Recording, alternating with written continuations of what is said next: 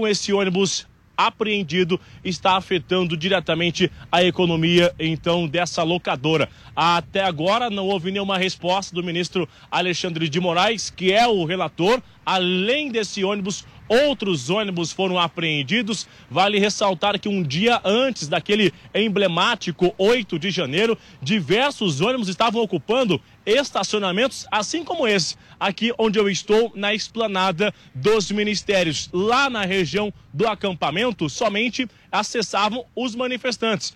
As pessoas queriam acampar e os ônibus não acessavam. São vários ônibus que estão apreendidos. A gente continua acompanhando. A gente acompanha Bruno Pinheiro mais uma vez. Obrigada pela participação, pelas informações aí, falando diretamente de Brasília. Agora são 10 em ponto. Repita. 10 horas.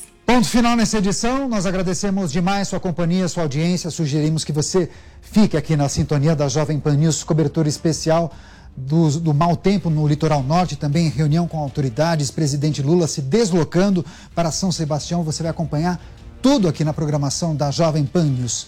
Paula Nobre, obrigado pela parceria, bom dia. Valeu, Daniel Caniato. Obrigada pela companhia aqui no Jornal da Manhã desta segunda-feira. Obrigada pela sua companhia aqui no Jornal da Manhã também. E até mais. A opinião dos nossos comentaristas não reflete necessariamente a opinião do Grupo Jovem Pan de Comunicação. Realização Jovem Pan News. Jovem Pan News. Jovem Pan. A Jovem Pan está com você em todos os lugares e em todos os momentos. De manhã, informação e opinião na medida para começar o dia do jeito certo. Bom dia, ouvinte da Jovem Pan. A partir de agora, manchetes do Jornal da Manhã. No começo da tarde, a equipe de esportes da Jovem Pan entra em campo com você. Olá, estamos juntos mais uma vez para mais uma edição do nosso Esporte. Para analisar os lances polêmicos e discutir à vontade. Não é porque o mundo aplaude que o cara tem razão em tudo, Flávio. Ao longo do dia, nossos repórteres não deixam escapar nada. O ministro da Educação é contra os principais assuntos. A notícia de última hora. A gasolina vai voltar a subir. E aquilo que mexe com a sua rotina. As fortes chuvas que atingiram vários. Tudo passa pelo microfone da Jovem Pan. Viu só? A Jovem Pan está com você o tempo todo, em som e imagem. Acesse jovempan.com.br. Baixe o aplicativo da Pan e se inscreva nos nossos canais no YouTube. Jovem Pan. Futebol na Jovem Pan. Um show de informação e opinião. Vamos pro gol, Aqui, a mais vibrante transmissão com a palavra de quem faz o jogo e a emoção da bola rolando. Entre em campo na sintonia do melhor time de esportes do rádio brasileiro.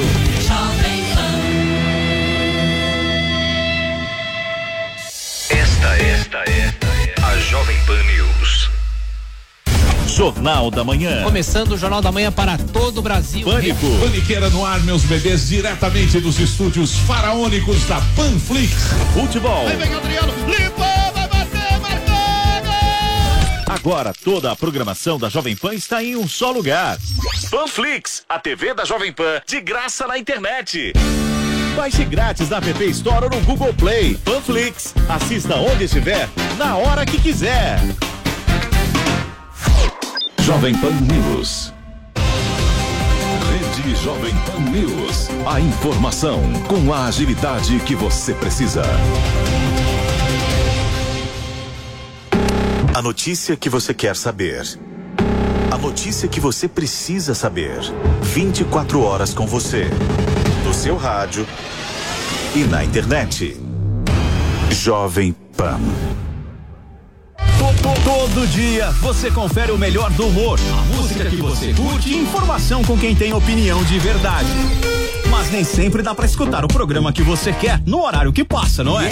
Yes. Então acesse jovempan.com.br barra podcasts ou seu aplicativo preferido e leve a Jovem Pan onde for. A Jovem Pan tem um podcast certo para você. Notícias, esportes, entretenimento, tudo feito para você ouvir onde e quando quiser.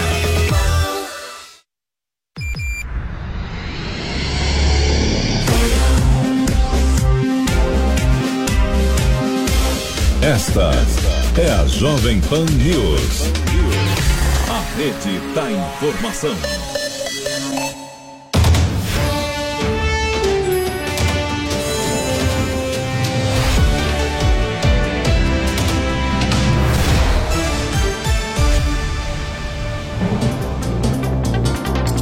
Olá, muito bom dia. Prazer tê-los conosco aqui na Jovem Pan. Agora são 10 horas e 5 minutos. Seja bem-vindo ao Jornal da Manhã, segunda edição. Hoje é segunda-feira, dia 20 de fevereiro de 2023. Eu sou Marcelo Matos e nós vamos ficar juntos com as principais notícias do dia, com toda a cobertura, infelizmente, aí dessa chuva fortíssima que atingiu o litoral norte de São Paulo e que vitimou até agora 36 pessoas.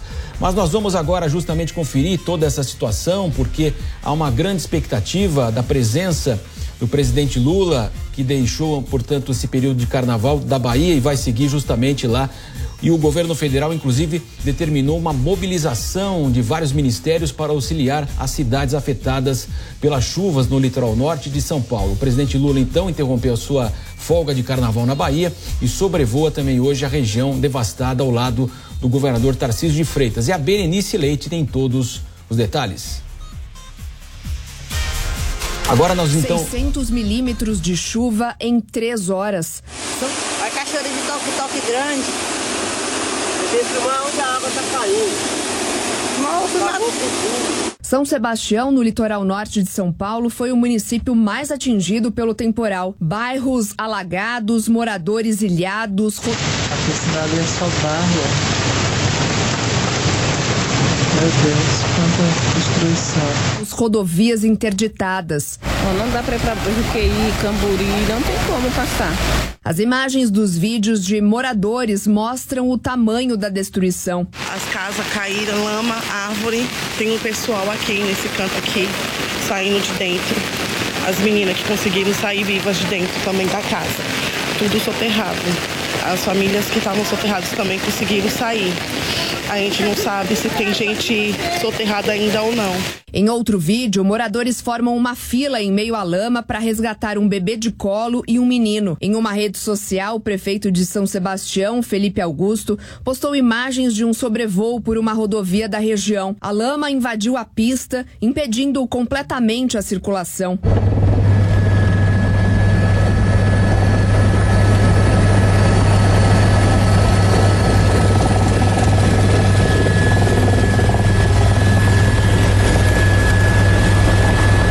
Em entrevista à Jovem Pan News, o prefeito contou que a situação é extremamente crítica. De acordo com ele, pelo menos 50 casas foram soterradas na cidade. A maior dificuldade das autoridades municipais é conseguir acessar esses locais. Essas casas ainda tem muita gente embaixo, ou seja, nos escombros, muita gente ainda luta pela vida.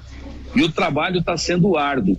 E a grande dificuldade nesse momento é chegar nesses bairros. As equipes de saúde não chegam e quem está lá não está conseguindo sair para acessar os serviços de pronto atendimento. Os trabalhos das equipes começaram ainda de madrugada. O pico de chuva ali por volta de uma e meia, duas horas, três horas da manhã, combinou com uma forte ressaca e com uma alta da maré e com isso nós não tivemos o escoamento das águas, o que agravou ainda mais a situação dos bairros. A Defesa Civil já tinha emitido alertas de chuvas intensas e prolongadas no litoral desde sexta-feira. Por isso, segundo o prefeito de São Sebastião, Felipe Augusto, as equipes já estavam de prontidão.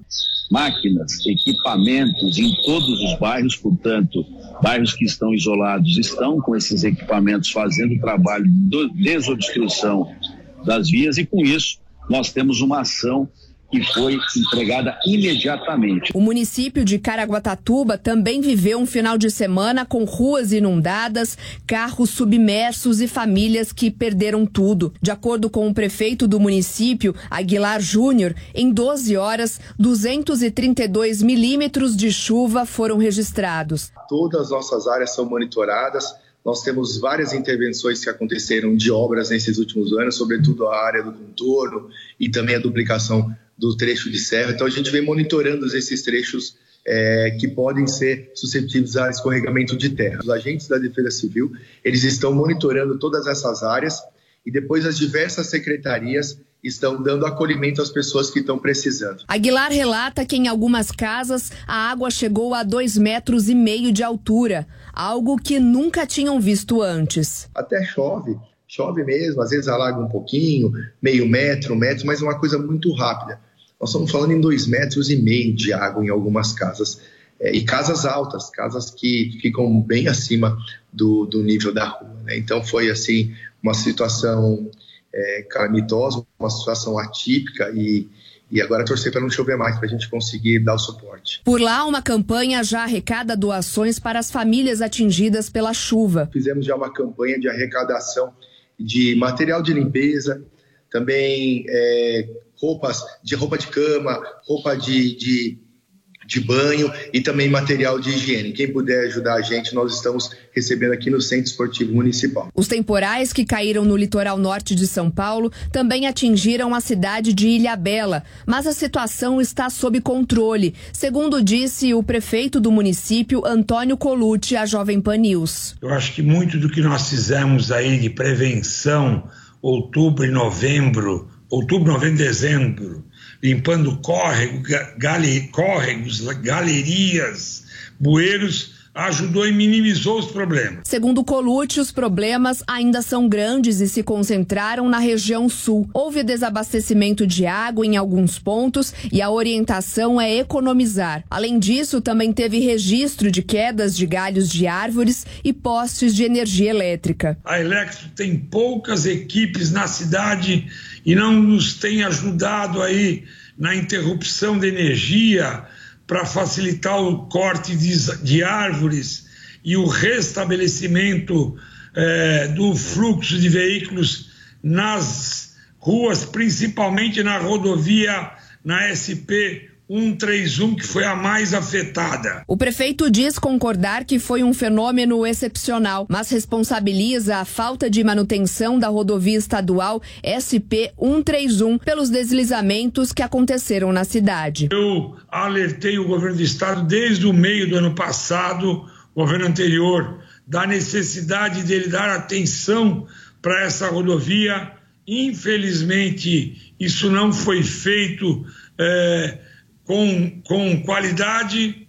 Então, a gente fez o que pôde na SP 131, que é uma rodovia estadual, como eu disse para você, mas em função, talvez, da falta dessa manutenção feita no último ano, os estragos foram maiores na rodovia. O governador de São Paulo, Tarcísio de Freitas, sobrevoou a região e decretou neste domingo estado de calamidade pública em seis cidades do litoral paulista: Guarujá, Bertioga, São Sebastião, Caraguatatuba, Ilhabela e Ubatuba. Segundo o governador, o estado de calamidade terá duração de 180 dias e servirá para que sejam realizadas ações emergenciais. Ainda no domingo, o governador determinou a liberação de 7 milhões de reais para a Defesa Civil agir no auxílio às vítimas das fortes chuvas que atingiram o litoral norte do estado. Tarcísio solicitou também o apoio das Forças Armadas para as ações de atendimento às vítimas. É, a gente precisa, no primeiro momento, deslocar uma quantidade grande de bombeiros para essa região para poder fazer o resgate e assistência imediata às pessoas, poder trazer pessoas aqui para São Sebastião e levar feridos para o Hospital Regional de Caraguatatuba. Pelo menos 100 homens do Corpo de Bombeiros atuam nas áreas atingidas pela chuva em São Sebastião e Ubatuba, litoral norte de São Paulo. As equipes contam com o apoio de 17 viaturas e 7 helicópteros Águia. O temporal causou pontos de alagamento e deslizamentos. Algumas vias de acesso estão interditadas devido à queda de barreiras. Segundo o governo estadual, as ações para a desobstrução de rodovias atingidas pelas fortes chuvas no litoral norte seguem em andamento. Muito bem, a repórter Beatriz Manfredini está agora conosco, direto de São Sebastião, a cidade mais afetada com as fortes chuvas deste final de semana. Daqui a pouco nós vamos restabelecer o contato com a Beatriz Manfredini, que está acompanhando eh, toda a situação lá em São Sebastião, a cidade mais afetada. Muito bom dia, Beatriz Manfredini. Oi, Marcelo. Bom dia para você também, para todos que nos acompanham aqui no Jornal da Manhã, segunda edição. Pois é, a gente fala diretamente aqui de São Sebastião, é a cidade mais afetada por essas fortes chuvas. Só aqui são 35 mortes e temos mais uma confirmada em Ubatuba. Então, no total, são 36 óbitos é, até o momento. O Corpo de Bombeiros diz que são 40 desaparecidos. Eles trabalham com este número neste momento, né? Uma estimativa de quantas pessoas podem estar ainda nos escombros de todos esses pontos de desabamento e também de deslizamento. Além disso, outras 15 pessoas foram socorridas pelo Corpo de Bombeiros e estão ou em hospitais aqui da região ou sendo transferidas pelo helicóptero Águia da Polícia Militar para outros hospitais. É, a gente lembra que essas fortes chuvas que atingiram todo o litoral norte, também o litoral sul, elas resultaram em algumas cidades ficando em estado de calamidade pública. Aqui, São Sebastião é uma dessas cidades, também Ubatuba, Ilhabela, Caraguatatuba, Bertioga e Guarujá. O estado de calamidade pública ele dura 180 dias e ele facilita né, que o governo consiga transferir recursos para essas cidades para então trabalhar com esses resgates, com a recuperação dessas cidades. Até agora, o governo de São Paulo destinou 7 milhões de reais para a Defesa Civil fazer esse trabalho. Neste momento, são mais de 500 homens trabalhando nos resgates. Então, a gente está falando de corpo de bombeiros, de policiais, de defesa civil. Os trabalhos são muito difíceis, isso porque não dá ainda para acessar a maioria dos pontos de deslizamento e desabamento por terra. Há risco de outros desmoronamentos, porque o solo está encharcado. Então, neste momento, o trabalho é por ar, com helicóptero e também com aviões enviados pelo Exército e também pela água. Então, o Corpo de Bombeiros não consegue ainda trazer aquele maquinário para trabalhar nos escombros e tentar encontrar sobreviventes, porque não dá para acessar esses locais, então, por conta de outros riscos de desabamento. Além desses números já tristes confirmados de óbitos, de desaparecidos e também de feridos, nós temos um número grande de pessoas que ficaram desabrigadas e desalojadas. De acordo com o último boletim do governo de São Paulo, emitido às 8 e meia da manhã, são 970 desalojados e 747 desabrigados. Além disso, há um grupo grande de pessoas que está ilhada, não consegue sair de onde está e ainda está sem acesso à telefonia celular, sem acesso à energia elétrica e até mesmo à água. A Sabesp está com 14 caminhões aqui em São Sebastião e também na região de Ilhabela para tentar fazer com que esse abastecimento volte a funcionar. Eu cheguei aqui, Marcelo, em São Sebastião, por volta das 5 horas da manhã. E nós tentamos alcançar a Barra do Saí. É ali em que está o maior ponto, o ponto mais crítico atingido pelas chuvas. 50 casas desabaram no mesmo lugar ali, mas não dá para alcançar. Quando a gente chega ainda antes da região de toque-toque pequeno e toque-toque grande, já não dá para passar. A Polícia Militar e a Defesa Civil interditaram aquela região, porque desde essas praias até a Barra do Saí, então passando por Maresias, por exemplo, tem pelo menos oito pontos de interdição e mais mais riscos de desabamento. Essas pessoas ilhadas estão, inclusive, com falta de alimentos e medicamentos. O policial me contou que eles estavam numa operação para tentar enviar medicamento para uma mulher que estava ilhada, inclusive. Então a situação é muito difícil por aqui. Neste momento eu falo de frente do Teatro Municipal da cidade, bem aqui no centro de São Sebastião, porque é aqui que o presidente Lula vai participar de uma reunião com o governador Tarcísio de Freitas e depois eles vão falar com a imprensa.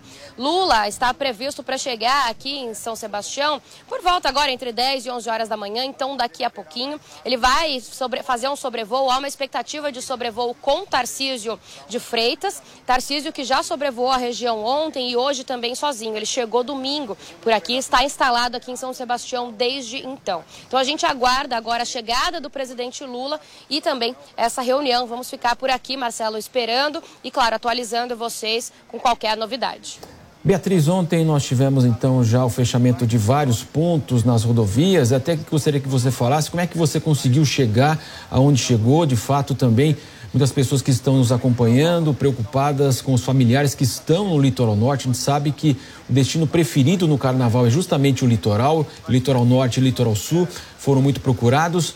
É, essa situação do abastecimento você falou um pouco, então como é que você conseguiu chegar? Tamoios foi liberada ou vocês tiveram que descer pelo sistema Anchieta Imigrantes mesmo? Não, Marcelo, foi liberada. A Tamoios chegou a ficar 19 horas interditada, quase 19 horas, mas por volta das 9 e meia da noite de ontem foi liberada. Então nós conseguimos vir por este caminho para cá. Em compensação, outras rodovias, como a Rio Santos e também a Mogi Bertioga, ainda tem diversos pontos, diversos trechos de interdição. Tem alguns pontos intransitáveis, outros de interdição parcial. Então a dica para quem veio passar o carnaval no litoral norte precisa voltar, por exemplo, para a capital ou para outro local local, é checar direitinho com as concessionárias, checar no site é, dos transportes como dá para fazer essa, esse retorno para cá, porque tem diversos pontos intransitáveis. É bastante importante isso, ainda não tem previsão de liberação. É, a gente vê pela cidade, também nos arredores, diversos carros, carretas, retirando aquele entulho, galhos, terra que ficou espalhado dos deslizamentos e desmoronamentos. Então a situação é bastante complicada. Inclusive, a gente cruzou com algumas famílias antecipando a volta do carnaval, né? O pessoal que ia ficar até terça ou quarta-feira é, de cinzas, voltando hoje, já cruzamos com algumas pessoas assim. Então a dica é checar mesmo os sites, dar uma conferida antes de pegar a estrada. Mas a rodovia dos tamanhos ela já foi liberada, Marcelo. E Beatriz, no ano passado, nessa mesma época do ano, no mesmo carnaval, não é o mesmo porque estamos em 2023, nós estávamos aqui falando sobre São Paulo, a região de Franco da Rocha, Grande São Paulo, os deslizamentos, as mortes e infelizmente, novamente, estamos falando de mortes, deslizamentos, né, Beatriz? É, Marcelo, muito se fala sobre isso, né? Que foi um volume de chuva inesperado. Realmente, choveu mais em 24 horas aqui na região de São Sebastião do que o esperado para todo o mês de fevereiro. Claro que uma chuva como essa assusta, né? E pega as pessoas é, desprevenidas, mas é o que você falou, é um, algo que a gente vê todos os anos acontecendo em diferentes localidades. Franco da Rocha, mesmo no ano passado, nós acompanhamos aquele deslizamento que matou, se eu não me engano, cerca de 20 pessoas. E esse ano também não teve desabamento, deslizamento lá, mas a cidade ficou debaixo de terra com muita lama no, agora em janeiro, né, com as chuvas. Então, claro, a chuva veio forte, veio num volume maior do que o esperado mas falta resolução para esse problema, que é um problema anual, e não só aqui de São Paulo, né, Marcelo? A gente vê cenas como essas no Rio de Janeiro, é, no Nordeste, em todos os lugares do país. Beatriz Manfredini, diretamente de São Sebastião, trazendo as últimas informações. Claro que ela vai retornar ao longo da programação da Jovem Pan com mais informações. Ótimo trabalho, Beatriz.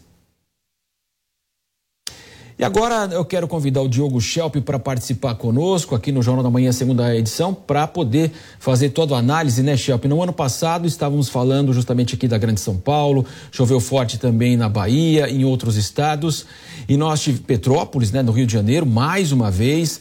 É, aqui em São Paulo nós tivemos mais de 40 mortes na, na, na, praticamente no carnaval. Agora já são 36, 40 pessoas desaparecidas.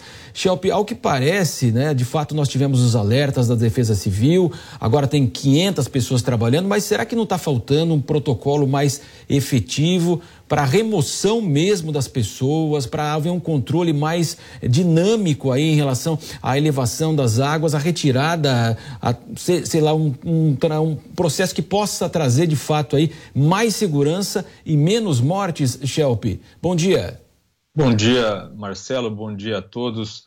Esse problema da, triste, né, das chuvas e das tragédias que elas causam, causam em vários lugares do Brasil, é um problema recorrente e ele tem uma origem comum em muitos casos. Trata-se da ocupação do terreno, ter, a ocupação do território, é, muitas vezes de maneira desenfreada, ou seja, a urbanização que é feita sem controle. Obviamente que quando você pega uma região, por exemplo, como o litoral norte de São Paulo, exprimidas, as cidades exprimidas ali entre o mar e a serra, quando você tem um grande crescimento populacional nesses lugares e a ocupação, a construção de casas, muitas vezes em áreas de risco, por exemplo, em encostas ou na beira de rios, isso obviamente cria um problema é, que em alguns casos é de instabilidade no terreno, em outros casos é de possibilidade de alagamento, é, e é um problema é que dá pra, é possível antever. Né? Então, se houvesse um planejamento urbano, um planejamento desse crescimento, seria muito mais factível que tragédias como essas, as chuvas não se pode evitar, mas que se evitassem pelo menos a destruição e as mortes, que é o que se procura evitar sempre. A gente pode pegar o caso de São Sebastião, por exemplo, que em 1998 tinha 44 mil habitantes. É, hoje, na última estimativa de final de 2021, São Sebastião está com 91 mil habitantes, ou seja, a população dobrou. E óbvio que é, muita dessa, desses novos moradores se estabeleceram em lugares que são é, passíveis ou de alagamento ou é, de desmoronamento. Então, essa é, uma, é a questão básica. Né? Quando você fala sobre protocolo, eu concordo inteiramente, é, os protocolos que são adotados de alerta, eles claramente não têm a efetividade que se espera. Mas o problema é que isso se deve ao fato de que muitas vezes né, os alertas são dados com muita frequência, mas nem sempre ocorrem, ah, não ocorrem as chuvas com a intensidade que se prevê, é, e muitas vezes não ocorrem os, os, problemas. Então, as pessoas vão se acomodando com aquela situação e vão resistindo, inclusive, a saírem de um lugar que é possivelmente de risco, é, mesmo com os alertas que são dados pelas autoridades. Então, a questão toda é que, mesmo quando se pensa em protocolos para retirada, protocolos de alerta, o que se está fazendo é uma medida paliativa. O problema, a origem do problema, está lá atrás, na ocupação desenfreada dessas áreas. Né? Essas áreas em que, ou pela infiltração de água no terreno, que, que provoca, provoca essa instabilidade no terreno e, portanto, risco de desabamento, deslizamentos, ou é, o né, o estreitamento, digamos assim, dos cursos d'água, né, o confinamento de, daqueles locais por onde passa a água, que acabam muitas vezes transbordando e causando tragédias também. Então, é preciso mudar absolutamente a maneira né, de que as autoridades veem a questão da ocupação. Não se pode permitir. A gente visita o litoral norte, por exemplo, e vai para essas regiões que são chamadas o sertão, por exemplo, né, de, de, dos lugares, que é fica para trás né, das, da estrada da Rio Santos, por exemplo, perto do, das encostas da serra, do morro, e a gente vê que a ocupação é absolutamente é, sem controle. Né? É, a gente vê casas sendo construídas em lugares é, muito íngremes, por exemplo. A gente vê o desmatamento que é promovido para poder construir as casas, isso também provoca instabilidade no terreno. E as, autoridades simplesmente não podem permitir que esse tipo de coisa aconteça, porque senão é tragédia certa, infelizmente. E falando até de protocolo, né, Shelp, o governador Tarcísio de Freitas cumpriu o protocolo de já seguir para o local, fazer o sobrevoo. A gente pôde acompanhar as imagens. E o presidente Lula também vai deixar a folga na Bahia e vai comparecer. Nós vamos acompanhar aqui no Jornal da Manhã, segunda edição. É isso, né, Shelp? A gente espera também agora a interação, governo federal, governo estadual, nesse apoio, nessa ajuda, porque os danos são muitos. Ah, claro que as vidas eh, permanentes, né? Quer dizer, mas de qualquer forma, a reconstrução aí do litoral norte e também do sul, nós vamos falar daqui a pouco também sobre o litoral sul, é, é preciso haver essa sintonia de fato. Com certeza. É muito importante, as pessoas podem pensar, olha, o que, que muda né, na presença do presidente, ainda que apenas sobrevoando uma área de uma tragédia, ou o que, que muda a presença do governador. Né? Esses problemas podem ser resolvidos por aqueles funcionários, as autoridades que são encarregadas de lidar com determinada situação. Né? É, mas é importante sim, porque isso passa, em primeiro lugar, a mensagem de que as autoridades máximas do país estão atentas para o problema, estão preocupadas né, com, com a situação. Passa também é, a solidariedade que é necessária para as vítimas, para as pessoas que sofreram é, com essas tragédias, com esses impactos, ou por terem perdido seus, seus bens, seus imóveis, ou por terem perdido entes queridos nessas tragédias. Então, é, e, e é também importante justamente porque estabelecendo esse contato entre altas autoridades, entre o presidente e o governador, esse contato próximo, né, isso pode, inclusive, dar é, mais impulso para que atitudes ainda mais importantes, mais relevantes sejam adotadas em relação a isso. É o mesmo princípio, por exemplo, quando se fala qual é a importância de chefes de Estado de países diferentes se encontrarem pessoalmente. As questões, os acordos, tudo isso pode ser negociado entre os diplomatas, mas a presença frente a frente dessas pessoas é importante porque isso ajuda a estabelecer laços, ajuda a aumentar os laços. E isso vale, por exemplo, para esse encontro que vai ocorrer, provavelmente hoje, entre o presidente Lula e o governador de São Paulo, Tarcísio de Freitas. Duas pessoas aí, duas autoridades que é, cada um é, com a sua atribuição tem como é, mobilizar recursos, mobilizar esforços para é, compensar de alguma forma a tragédia que infelizmente já ocorreu.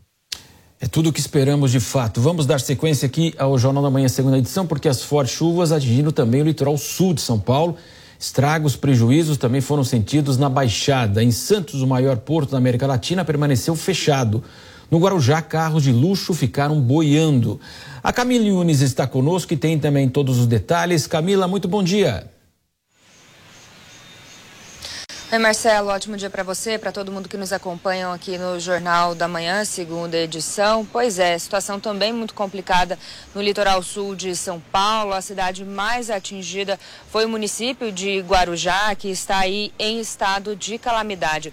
Segundo a prefeitura de Guarujá, cerca de 190 pessoas estão desabrigadas. É uma situação muito complicada. Foi criado aí um comitê de crise. A partir desse comitê ficou estabelecido, Marcelo, dois pontos ali para para conseguir atender essas pessoas que estão desabrigadas. Inclusive, a prefeitura pede né, doações, quem puder fazer essas doações de roupas, kits de higiene, alimentos não perecíveis, fraldas, lençóis, tudo isso é bem-vindo para ajudar essas pessoas em Guarujá que ficaram desabrigadas. É, foram, segundo a prefeitura, cerca de 400 milímetros de chuva nas últimas 24 horas, um volume muito significativo, foi o maior índice nos últimos 70 40 anos. Então a cidade de Guarujá ficou muito atingida e sofrendo bastante com essas chuvas e continua com os trabalhos acolhendo essas pessoas, eh, tira, limpando ali todos os danos que foram causados por essas chuvas. Agora, na cidade de Santos também uma situação foi, foi, complicada, mas foi menos, né, o impacto foi menor do que em Guarujá, por exemplo. Em Santos, né, os trabalhos seguem, teve alguns pontos de deslizamento, as autoridades seguem ali limpando as regiões, mas nas últimas 24 horas, segundo as autoridades, segundo a prefeitura, não houve registro de novos desabamentos e também de, nem de pessoas feridas. Mas algumas imagens mostram, né, Marcelo, vários pontos de alagamento com, essa, com essas fortes chuvas, inclusive Inclusive, uma imagem chamou bastante a atenção neste final de semana. Uma pista de skate ficou completamente alagada e ela teve de ser interditada porque algumas pessoas estavam nadando ali naquela água alagada nessa pista de skate que fica na Praça Palmares, lá em Santos. Então, por isso foi interditada essa pista de skate, mas não houve agora, nessas últimas 24 horas, novas ocorrências na cidade de Santos. Em Peruíbe também no litoral sul de São Paulo, a estrada do Guaraú, ela foi fechada para veículos pesados pela Defesa Civil, então caminhões, ônibus não estão transitando por lá. Com relação ao Carnaval de Peruíbe, né, ontem os shows da cidade, né, que teriam ali foram cancelados, mas os shows de hoje foram mantidos. A gente ainda não tem uma nova atualização, né? A informação que a gente tinha inicialmente era de que esses shows tinham sido mantidos. O Carnaval de Guarujá, que foi a cidade mais mais atingida aqui do litoral sul, ele foi cancelado também em decorrência das chuvas. Na região da Grande São Paulo, a gente teve nos últimos dias um volume de chuva significativo, mas a gente não teve mais registros importantes aí com relação a essas chuvas, né? Foram 35 chamados aí para queda de árvores, mas não tivemos alagamentos, deslizamentos e nem pessoas feridas. Inclusive, neste momento, Marcelo, o céu aqui em São Paulo já está bem aberto, viu? Faz sol aqui na capital paulista, o dia amanheceu bastante nublado, ontem choveu, estava um pouco mais frio, mas aqui na capital paulista a gente não tem chuva e o sol começa a dar as caras por aqui. Mas, claro, no litoral sul, né, ainda permanece nublado e as autoridades autoridades tentando conter os danos por lá, Marcelo. Camila Yunes, daqui a pouco ela volta conosco aqui no Jornal da Manhã, segunda edição. São 24 graus agora em São Paulo, como disse a Camila, sol na capital paulista. Daqui a pouco ela volta conosco aqui na programação. Vamos falar agora sobre economia, porque um relatório destaca que inflação e política fiscal impedem queda de juros. As incertezas mantêm a taxa Selic em alta e para explicar melhor todo esse assunto, o Jornal da Manhã, segunda edição, conversa agora com a economista Ariane Benedito, especializada em mercado de capitais. Muito bom dia, Ariane. Bom dia, Marcelo. Bom dia a todos. Sempre um prazer estar aqui com vocês para comentar a economia. Prazer é nosso. Ariane, nós tivemos no ano passado uma forte influência ainda da pandemia, da guerra, combustíveis, alimentos, né? Toda essa situação. Se imaginava que haveria uma inflexão em relação à curva da Selic do Banco Central, uma queda e seria iniciada em 2023, mas tudo mudou. Nós vivemos inclusive um embate entre novo governo, Banco Central, autonomia sendo questionada. Infelizmente, o brasileiro vai ter que se acostumar com inflação alta, Ariane.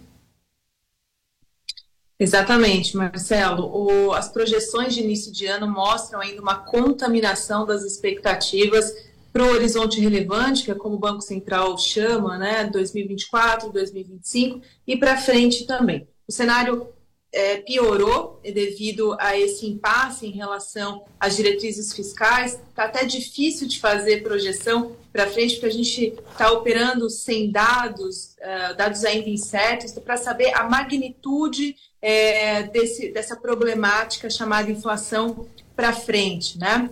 Estamos vivendo um arrefecimento desse dado em comparação às medições anteriores, que é fruto da atuação do Banco Central antes, né? Existe essa, essa questão da defasagem também da atuação da política monetária e o tempo que leva para é, para atingir a economia real, né? Para trazer de fato os preços para baixo. A questão toda é que o Banco Central ele consegue determinar, né, ditar apenas uma parcela dos juros, não os juros completo, né, para a formação dos juros final é, para a população. E essa outra parcela é a expectativa. Mesmo com uma queda dos juros é, por parte do Banco Central ainda esse ano, não necessariamente a gente vai ver esses juros mais baixos para frente, se nós ainda continuarmos com as expectativas desancoradas. Né? Isso acontece é, por causa que quem está oferecendo esse crédito não se sente confortável em relação à conjuntura macroeconômica e aumenta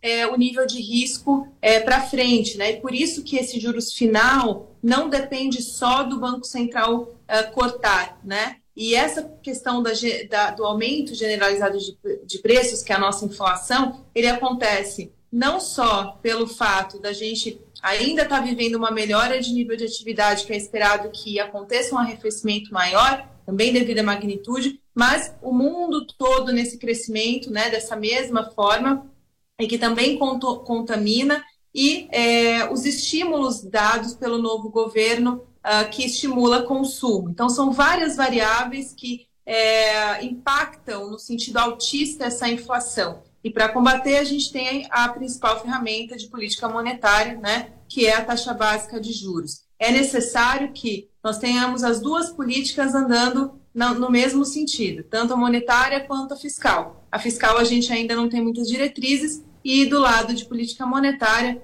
o alerta do Banco Central é que a gente pode vir a discutir o corte de juros, mas para isso acontecer é necessário que sejam expostas ali as diretrizes desse arcabouço fiscal. E falando sobre expectativas, Ariane, na semana passada, aqui no evento do mercado financeiro importante aqui em São Paulo, que reuniu ministros e também políticos, como o presidente da Câmara, presidente do Senado, o ministro da Economia e da Fazenda, eh, Fernando Haddad, ele fez questão de, de prometer, então, que o novo marco fiscal será colocado justamente agora em março. Ele prometeu apresentar, portanto, as regras, que está estudando vários modelos internacionais que o teto de gastos não será mais colocado como era antigamente. E, inclusive, houve uma reação da Bolsa, aquilo que você fala das expectativas. Então, agora, o mercado aguarda como será esse, essa regra fiscal, até que ponto haverá eficácia, para mudar um pouco também essa questão das expectativas. Ele falou também de reforma tributária, então, isso poderia, aí, ao longo do ano, trazer um alento, aí, uma confiança maior para o mercado. Perfeito. Eu acho que essa comunicação por parte do governo sobre o arcabouço, o que será a âncora fiscal, né, quando é, atualmente o governo defende uma operação diferente com o teto de gastos, é a principal válvula de escape para o andamento da economia. Eu acho que vai ser, é, vai destravar não só projeções e expectativas, mas a própria economia real. Né? A gente vai ter dados mais claros para se trabalhar, englobar e sentir uh, com mais certeza né, é, as condições que a gente tem para frente e a atuação que vai ser necessária ser feita hoje. Né? Então é muito importante essa comunicação. Espero que dê tempo e que eles consigam trazer de forma completa, porque são vários assuntos, né? não só é, a questão de orçamento, a questão de administração de contas dentro do balanço do governo, mas também é, mais voltado para a questão de política fiscal, que é a reforma tributária, uma discussão antiga e que pode ser a grande ferramenta de resolução e mudança para o país, é, que eu acho que é a principal ferramenta ali que está na mão do governo que pode vir fazer a diferença. Economista Ariane Benedito está conosco e também conosco o Diogo Schelp, nosso comentarista, que vai fazer agora a sua pergunta. Schelp. Bom dia, Ariane. Ariane, em relação ainda sobre essa questão da política fiscal, é, como você imagina, a gente ainda não tem muita informação sobre isso, obviamente, mas como você imagina que pode ser o desenho, né, a engenharia, a arquitetura dessas novas regras fiscais que o governo vai apresentar? Quais são, digamos, as possibilidades, as alternativas que o governo tem nesse sentido? Bom dia, Diogo.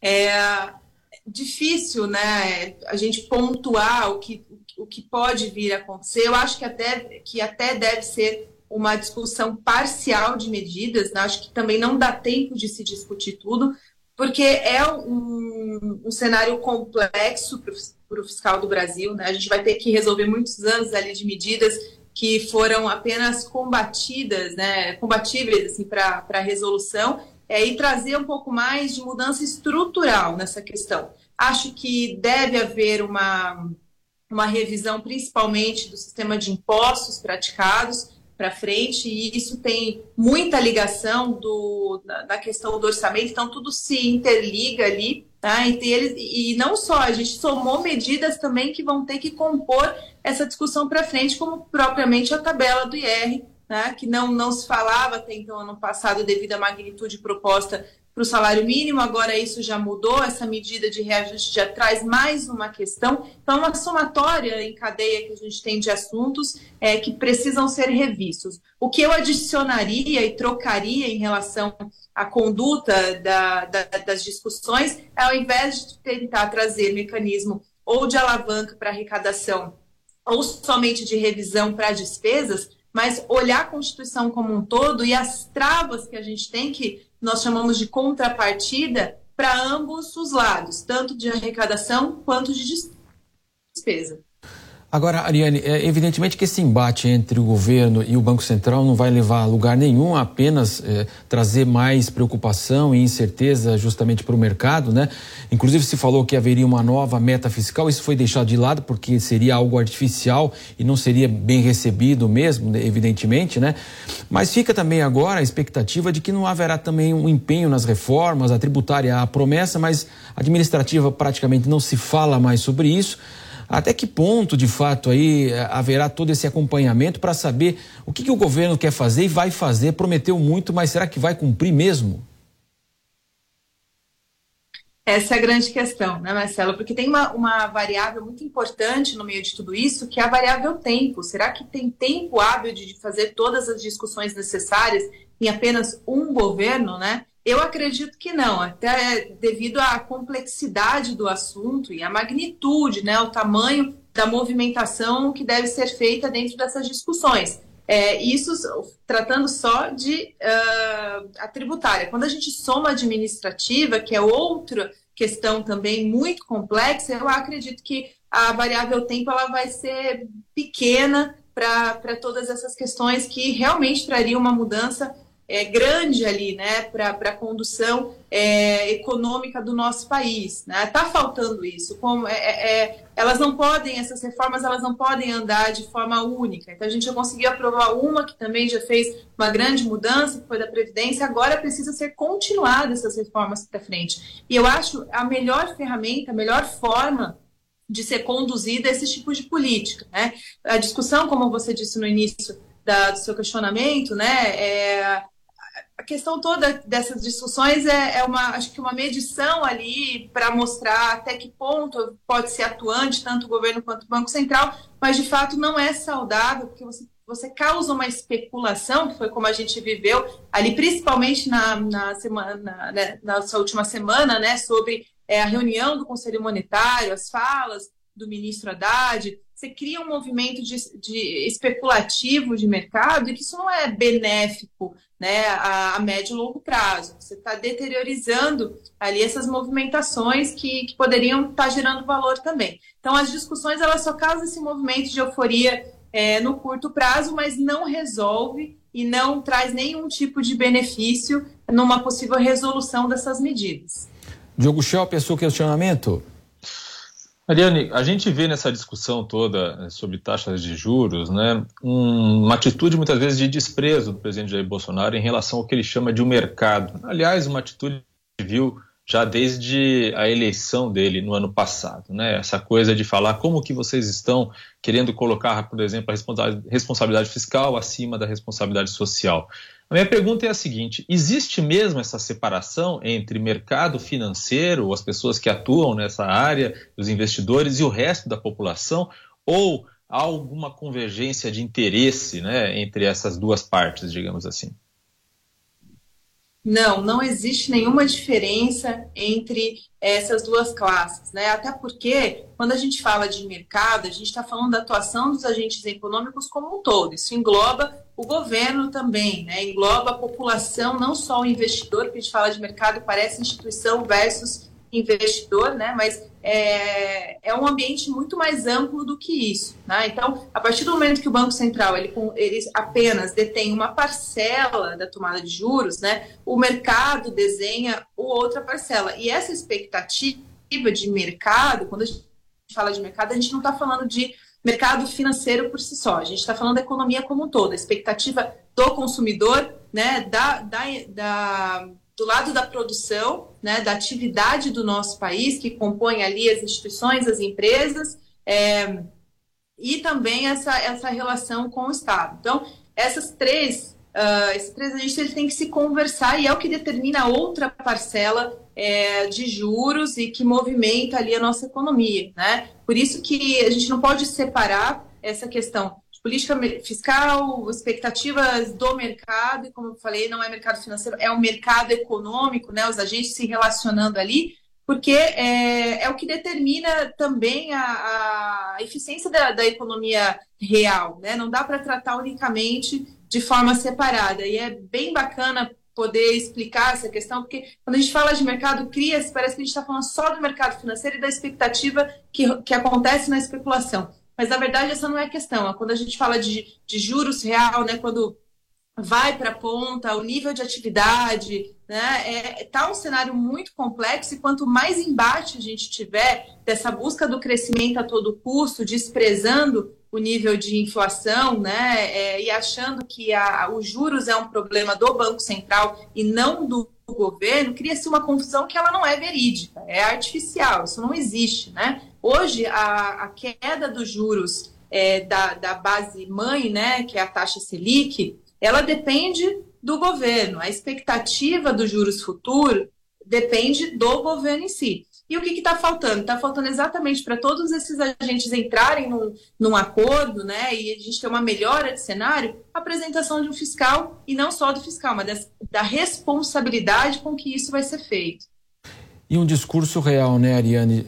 Não é aquele discurso político de se acabar com o mercado acabou, se acabaram todos os problemas e o social será bem atendido também. Essa é a conversa política, infelizmente. Ariane Benedito, economista, participou conosco aqui na programação da Jovem Pan. Muito obrigado, Ariane.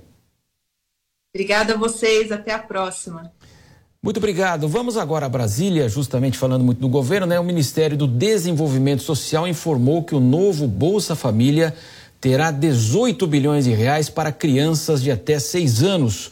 O Bruno Pinheiro está conosco. Bruno, quanto o governo, quando é, quando é que o, quando o governo vai pagar então é, esse novo benefício? Muito bom dia, Bruno. Olha, a expectativa, o valor de 150 reais a cada criança de até 6 anos de idade. A você um ótimo dia, excelente semana. Quem nos acompanha sempre uma alegria, uma satisfação. Isso é um compromisso de campanha de Lula, na verdade. Lá em outubro de 2022, Lula sempre em seu discurso disse que iria iria continuar com esse auxílio de 600 reais, mas aumentaria 150 reais a cada criança com até seis anos de idade. A gente relembra que esse foi um discurso muito amplo no Congresso Nacional, no governo do ex-presidente Jair Bolsonaro, que aumentou esse auxílio, chegando a R$ reais, logo na sequência elevando mais uma vez a 600 reais.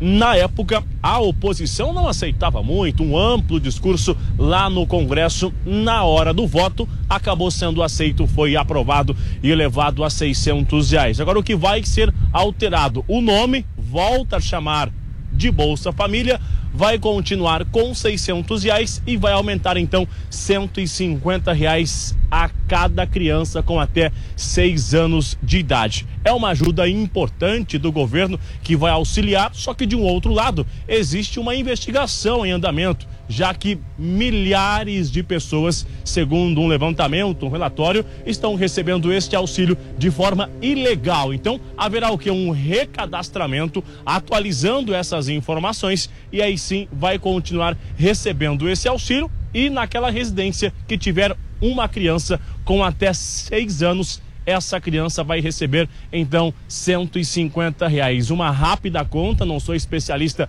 em economia, já o auxílio de 600 com mais 150 se for uma só criança, um auxílio de 750 reais, uma ajuda e muito que vai ser de fato vai auxiliar muitas famílias neste momento. É uma tentativa de aliviar e de combater a inflação também, que é um discurso do governo de Luiz Inácio Lula da Silva, viu? Marcelo Matos. Bruno, imagina o Brasília vazia e os nobres parlamentares passando nas suas bases, lá atendendo aos compromissos. E qual é a expectativa aí do retorno aí ao trabalho, Bruno? Expectativa só no dia 28 no Senado Federal, com uma agenda cheia, agenda econômica, na verdade, né? Então, essa discussão que será retomada, Fernando Haddad vai aproveitar essa janela, esse relacionamento com os ministros e também ali dentro do Congresso para tentar aprovar pautas econômicas do governo Lula, essa discussão então na retomada. A oposição também se articule muito, inclusive a expectativa de conseguir o um número exato ali e de instalar uma CPI que vai investigar os atos, aquele emblemático 8 de janeiro, uma invasão aqui na capital federal. Então a expectativa é essa, de retomar com uma oposição muito forte e de um outro lado, Haddad também conseguiu otimizar a agenda econômica no Congresso Nacional. Bruno, tem carnaval aí em Brasília, tem bloquinho? Tem carnaval sim, e aí a segurança é reforçada, só que ainda assim várias pessoas acabaram se machucando, a violência é, durante essas comemorações. Travou o sinal do Bruno Pinheiro. Daqui a pouco ele completa conosco também as informações diretamente ao vivo de Brasília. Eu quero ouvir o Diogo Schelp para falar de mais um auxílio, Schelp. Pois é, Marcelo, é uma informação importante sobre esse auxílio, né? Porque é, são 150 reais para cada criança, adicionais, né? cada criança de seis anos ou mais, é, na família, né? Até seis anos. Isso, isso cria uma, uma ideia né, de que se pode acumular o máximo possível, quantas parcelas adicionais forem. Mas as regras que foram anunciadas aí desde final de janeiro até agora apontam que há um limite né, de 300 reais nesse valor adicional. Ou seja, famílias que têm é, seis crianças, quatro crianças, três crianças na, na faixa de idade que receberiam o valor adicional, receberão só os 300 reais adicionais. Então, para quem tem um filho, serão 750 reais no total, os 600 reais do Bolsa Família mais 750 reais para uma criança. E quem tem duas, dois filhos, né, nessa faixa de idade até 6 anos, vai receber os 600 reais mais 300 reais de valores adicionais, 900 reais no total. Então, a partir daí, independente de quantos filhos a mais forem, o valor não vai passar o, o teto aí de 900 reais para esses benefícios. E com certeza o, o, a conta vai fechar né, para esses valores adicionais que vão, que vão ser necessários para pagar, vai fechar porque vai ser feita uma revisão com aquelas famílias, aquelas pessoas que, que são solitárias, né, que são famílias de pessoa única e que é, eventualmente não, não estão é, sendo corretas nessa, nessa declaração junto ao cadastro único, porque é, muitas, muitas dessas pessoas, calcula-se aí coisa de milhões, né, 2 milhões de pessoas, é, não se enquadrariam porque, na verdade, vivem com outras pessoas numa mesma casa. E aí não seria uma família unicelular. Então, é por aí que se vai conseguir o recurso adicional, aparentemente, para pagar esses valores aí, que, cujo teto, como a gente viu, é de 900 reais para cada família que tem até duas crianças. Mais do que duas crianças não vai fazer muita diferença. É importante essa ressalva, né, Shelp, porque até é uma questão de controle de natalidade, a gente sabe a situação econômica do país, senão parece que é um incentivo também, né? É, exatamente. Você, obviamente, existe o planejamento familiar, né, que é algo incentivado, né, para que o Brasil já tem, né, uma taxa de, de natalidade, né, por mãe que é já menor do que do, dois, dois filhos, e, mas, mas é de fato uma questão. Quer dizer, você não vai querer que a pessoa que já tem, a família que já tem uma, uma, uma dificuldade financeira, né, uma dificuldade de renda, que ela veja eh, no fato de ter filhos um incentivo né, para poder ter um valor adicional. É, mas, de fato, é, esse é o limite que se estabelece e, e essa foi, esse foi o desenho né, que se colocou. Mas o importante também é que haverá uma, uma contrapartida, né? A contrapartida, por exemplo, de que as crianças estejam matriculadas nas escolas. 10 horas e 55 minutos. Jovem Pan News. Jovem A Jovem Pan está com você em todos os lugares e em todos os momentos. De manhã, informação e opinião na medida para começar o dia do jeito certo. Bom dia, ouvinte da Jovem Pan. A partir de agora, manchetes do Jornal da Manhã. No começo da tarde, a equipe de esportes da Jovem Pan entra em campo com você. Olá, estamos juntos mais uma vez para mais uma edição do nosso Esporte. Para analisar os lances polêmicos e discutir à vontade. Não é porque o mundo aplaude que o cara tem razão em tudo, Flávio. Ao longo do dia, nossos repórteres não deixam escapar nada. O ministro da Educação é contra os principais assuntos. A notícia de última hora. A gasolina vai voltar a subir. E aquilo que mexe com a sua rotina. As fortes chuvas que atingiram tudo passa pelo microfone da Jovem Pan. Viu só? A Jovem Pan está com você o tempo todo, em som e imagem. Acesse jovempan.com.br, baixe o aplicativo da Pan e se inscreva nos nossos canais no YouTube. Jovem Pan. Jovem Pan News. A notícia que você quer saber. A notícia que você precisa saber. 24 horas com você seu rádio e na internet. Jovem Pan. Futebol na Jovem Pan. Um show de informação e opinião. Aqui, a mais vibrante transmissão com a palavra de quem faz o jogo e a emoção da bola rolando. Entre em campo na sintonia do melhor time de esportes do rádio brasileiro.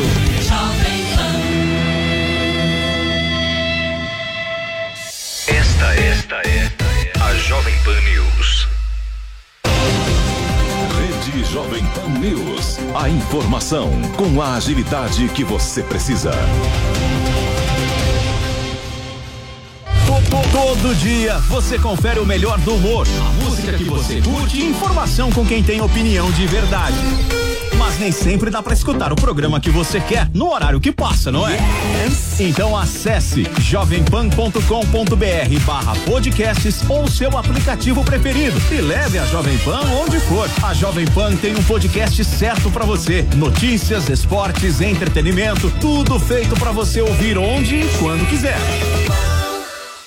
Jornal da Manhã. Começando o Jornal da Manhã para todo o Brasil. Pânico. Paniqueira no ar, meus bebês, diretamente dos estúdios faraônicos da Panflix. Futebol. Aí vem Adriano, limpou, vai bater, marcou! Agora toda a programação da Jovem Pan está em um só lugar. Panflix, a TV da Jovem Pan, de graça na internet.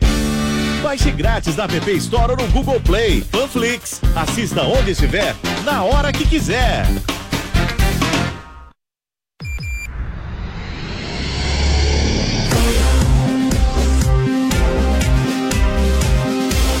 Esta é a Jovem Pan News. Rede da Informação principalmente a Turquia, que é um país da OTAN, que transita bem até entre os dois, as duas frontes, tanto da, do lado ocidental quanto do lado russo, mas tem sofrido muito com a questão dos combustíveis que aumentaram os seus preços consideravelmente dentro do país, a própria questão da importação. A Turquia é um país amplo em área, mas ainda depende muito da importação de diversos alimentos, que a gente sabe que teve um acúmulo da inflação muito significativo também em todo o mundo. E a questão da paz, essa, essa, essa região de muita tensão no mundo, não só agora pela, pela Turquia ter também é, fronteiras através do Mar Negro com a Rússia, com a Ucrânia, mas por estar perto do Oriente Médio. Nós sabemos que a situação da Síria é muito complexa também, com cerca de 15 milhões de pessoas necessitando de ajuda humanitária em um país de pouco mais de 20 milhões de pessoas, um governo que não é reconhecido por grande parte dos países ocidentais, o que faz com que as sanções econômicas continuem acontecendo e dificultando o acesso à ajuda humanitária em muitas regiões do país, e além da presença de grupos ainda terroristas ligados ao terrorismo internacional, Estado Islâmico, vitimando é, outras tantas pessoas com ataques à bomba nas regiões fronteiriças do país. Então a gente vê que é uma tempestade perfeita, uma situação de calamidade para essas pessoas que vivem lá, e as questões europeias no caso Rússia e Ucrânia, tem reflexos diretos em todo o mundo, como a gente continua vendo, mesmo após um ano desse conflito, que, como a gente sempre ressalta, por conta da paralisação das conversas diplomáticas, tende a continuar acontecendo de forma intensa pelos próximos meses. E sempre sob a ameaça nuclear, nuclear infelizmente.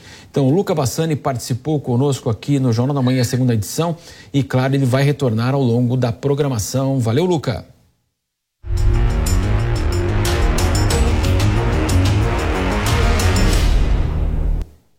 Não valeu ainda não, Luca. Nesta semana, a Jovem Pan News exibe uma série de reportagens sobre a guerra na Ucrânia, que completa um ano na próxima sexta-feira. E após esse longo período de conflitos entre Rússia e Ucrânia, o mundo todo passa é, pelas consequências econômicas da guerra, mesmo distante, né? O Brasil sentiu os impactos desse embate que ainda não tem perspectiva de solução. A repórter Camila Yunis fez uma reportagem especial sobre o tema. Vamos a conferir. Um ano se passou desde o início de mais um conflito entre russos e ucranianos. De lá para cá, muita coisa mudou nos dois países, na Europa e de alguma forma em todo o planeta. O Brasil, mesmo distante, sentiu os impactos desse embate, sem perspectiva de solução. Logo que o conflito estourou, o posicionamento do então presidente Jair Bolsonaro era de manter uma postura de neutralidade, posição que continuou com a chegada do presidente Luiz Inácio Lula da Silva. Ambos defenderam uma negociação de paz, mas sem romper relações com a Rússia, parceiro comercial importante do Brasil. Apesar de uma guinada de Lula após encontros com o chanceler alemão Olaf Scholz e o colega americano Joe Biden quando criticou Moscou por invadir a Ucrânia, o professor de Relações Internacionais do IBMEC, Carlo Caut, diz que o Brasil tem adotado o pragmatismo diante da guerra para defender os interesses econômicos. O Brasil está atuando, fazendo, seguindo seus interesses econômicos é, estratégicos e eventualmente também diplomáticos e não se envolver nessa guerra e não lembramos não aplicando as sanções internacionais que foram decididas pela União Europeia, pelos Estados Unidos, pelo Japão, pela Austrália e por alguns outros países, mas não pela maioria dos países do mundo, muito menos pelas Nações Unidas. Carlo Caut avalia ainda que o posicionamento do país não deve mudar, mesmo com a continuidade do conflito. A Rússia é um dos principais fornecedores de energia do mundo. Na Europa, no início da guerra, houve uma grande preocupação com a possibilidade de faltar gás durante o inverno, como lembra o professor da Universidade Federal Fluminense, Luciano Lozecan. Os países, principalmente europeus, ficaram muito dependentes de forma energética da Rússia, né? E aí, ah, se a gente pensar em ordem, não só de petróleo, de derivados de petróleo, né? A, a e aí o diesel com algum destaque, e de gás natural, principalmente ah, com, dependendo da Rússia para atender o, o, o, consumo da região. Aqui no Brasil, a preocupação maior envolvendo o petróleo foi o aumento dos preços dos combustíveis. Durante o ano passado, o barril de petróleo chegou a custar mais de 120 dólares, fazendo o valor da gasolina disparar. Luciano Lozecan avalia que, por agora, os preços estabilizaram. A gente está com um preço que se estabilizou né, entre 80 dólares o barril e 90 dólares o barril, é, que é, é, um preço elevado.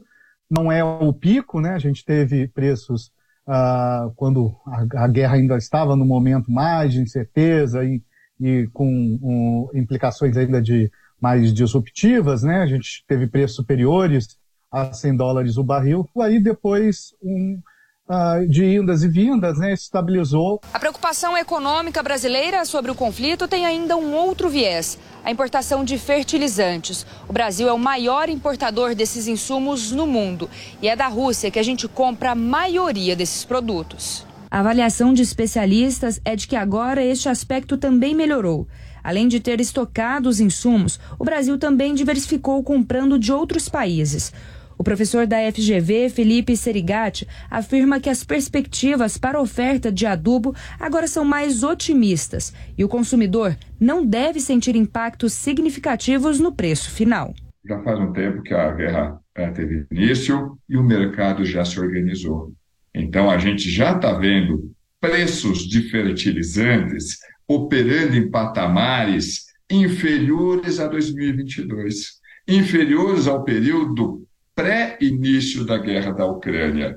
Ou seja, quando a gente está se preparando agora para a safra 23, 24, aquela safra que a gente vai começar a plantar em setembro, se São Pedro mandar chuvas no momento certo, a gente já está começando a adquirir esses insumos. Estamos adquirindo a um preço inferior que a gente adquiriu na safra anterior boa notícia. Para Serigati, o Brasil se tornar autossuficiente na produção de fertilizantes não seria viável. As nossas minas jazidas, é, é, elas existem, mas elas não estão necessariamente nos lugares mais favoráveis. Por exemplo, para fosfato a gente tem, mas está na Amazônia. Eu acho que ali o custo de você viabilizar essa produção Custo completo, não só o custo econômico, o custo burocrático, o custo de transação, não é trivial, e aí tem que colocar na ponta do lápis. E essa é uma questão importante que não apenas o Brasil, mas o mundo tem se levantado desde o início da pandemia. O especialista avalia ainda que com a pandemia e a guerra, o cenário geopolítico mudou e por isso, os países devem levar em consideração as possibilidades de rupturas no abastecimento e choques nos preços. Neste momento, muito além do conflito na Europa, o cenário de incerteza geopolítica diante do aumento da tensão entre China e Estados Unidos é preciso ser olhado com mais atenção alerta Caulucati. Com a situação na Rússia e também com a situação na China, que lembramos também está uma situação de bastante tensão é, com os americanos e também com os europeus por causa de Taiwan, a economia europeia começa a sofrer consequências severas, tanto que é, o chanceler alemão está procurando mercados alternativos, inclusive o Brasil, para tentar escoar as produções alemãs, porque de fato isso poderia também se transformar numa crise social na Europa, e aí sim a opinião pública, que é tendencialmente hostil a, a apoiar a Ucrânia, é, se tornaria de fato ingovernável e poderiam haver algumas mudanças radicais também nos governos europeus. Carlo Cauti acredita que a guerra entre Rússia e Ucrânia não está perto de acabar e que o mundo tem vivenciado conflitos longos, como o da Síria e do Afeganistão. E amanhã você vai conferir mais um capítulo da série. Veremos que a guerra na Ucrânia trouxe perdas humanitárias irreparáveis. Já são cerca de 300 mil mortes e mais de 10 milhões de ucranianos que tiveram de deixar o próprio país. Fique ligado, portanto, na Jovem Pan News e acompanha a série de reportagem especial sobre a guerra na Ucrânia. Mas sobre esse tema, nós vamos voltar e restabelecer o contato com o Luca Bassani. Luca, nós falávamos ali justamente que se imaginava que um poderio russo fosse muito maior militar, que rapidamente poderia aniquilar, inclusive, a Ucrânia.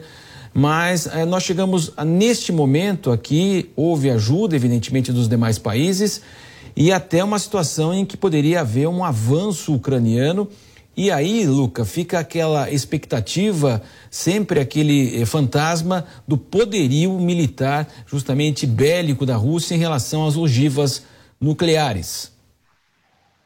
Exato, Marcelo. A gente sabe que a Rússia é o país que mais, mais detém ogivas nucleares no mundo, são mais de 6 mil, perante aí quase 4 mil dos americanos. Mas no que diz respeito à guerra da, de artilharia que acontece no território tanques, com caminhões, os próprios aviões, lançadores de mísseis, a tecnologia russa, apesar de ser ainda respeitada, ela está defasada em relação à tecnologia ocidental. Nós sabemos que durante o começo da guerra, a hegemonia russa foi observada, eles conquistaram várias regiões, a própria região de Kherson, também outras localidades no Donbass, quase chegaram a capturar a capital Kiev, mas nós sabemos que à medida que os ocidentais foram enviando os armamentos da OTAN, de produção alemã, de produção é, também americana, grande parte dos, da resistência ucraniana foi sendo abastecida com o que tem de mais moderno no mercado e conseguindo ou proteger cidades que estavam sob a mira dos russos, como é o caso da capital Kiev, como é o caso da segunda maior cidade do país, Kharkiv, ou até mesmo recuperar algumas localidades, como foi a província de Kherson. Porém, nós sabemos que as munições são, estão sendo utilizadas de maneira muito rápida, há uma falta delas no mercado, os países ocidentais não estão conseguindo produzir na mesma velocidade que estão sendo utilizadas na Ucrânia, o que faz com que outras cidades estejam sendo também severamente bombardeadas e perdidas nesse momento, como a gente vê em Bakhmut. Inclusive, a Rússia ameaça é, atacar essa cidade que já está praticamente sob ruínas na região de Donetsk e, a partir dela, conseguir um um trampolim para outras regiões economicamente mais interessantes, até mesmo interessantes do aspecto estratégico, como seria a cidade de Kramatorsk e Sloviansk essas assim que é, estão praticamente entre o controle dos russos e o controle dos ucranianos e por onde vem grande parte do abastecimento militar dos ucranianos neste momento através do Ocidente. Então, se os russos conseguirem Bakhmut, eles vão estar muito próximos dessas duas outras cidades estratégicas e, portanto, seria um grande revés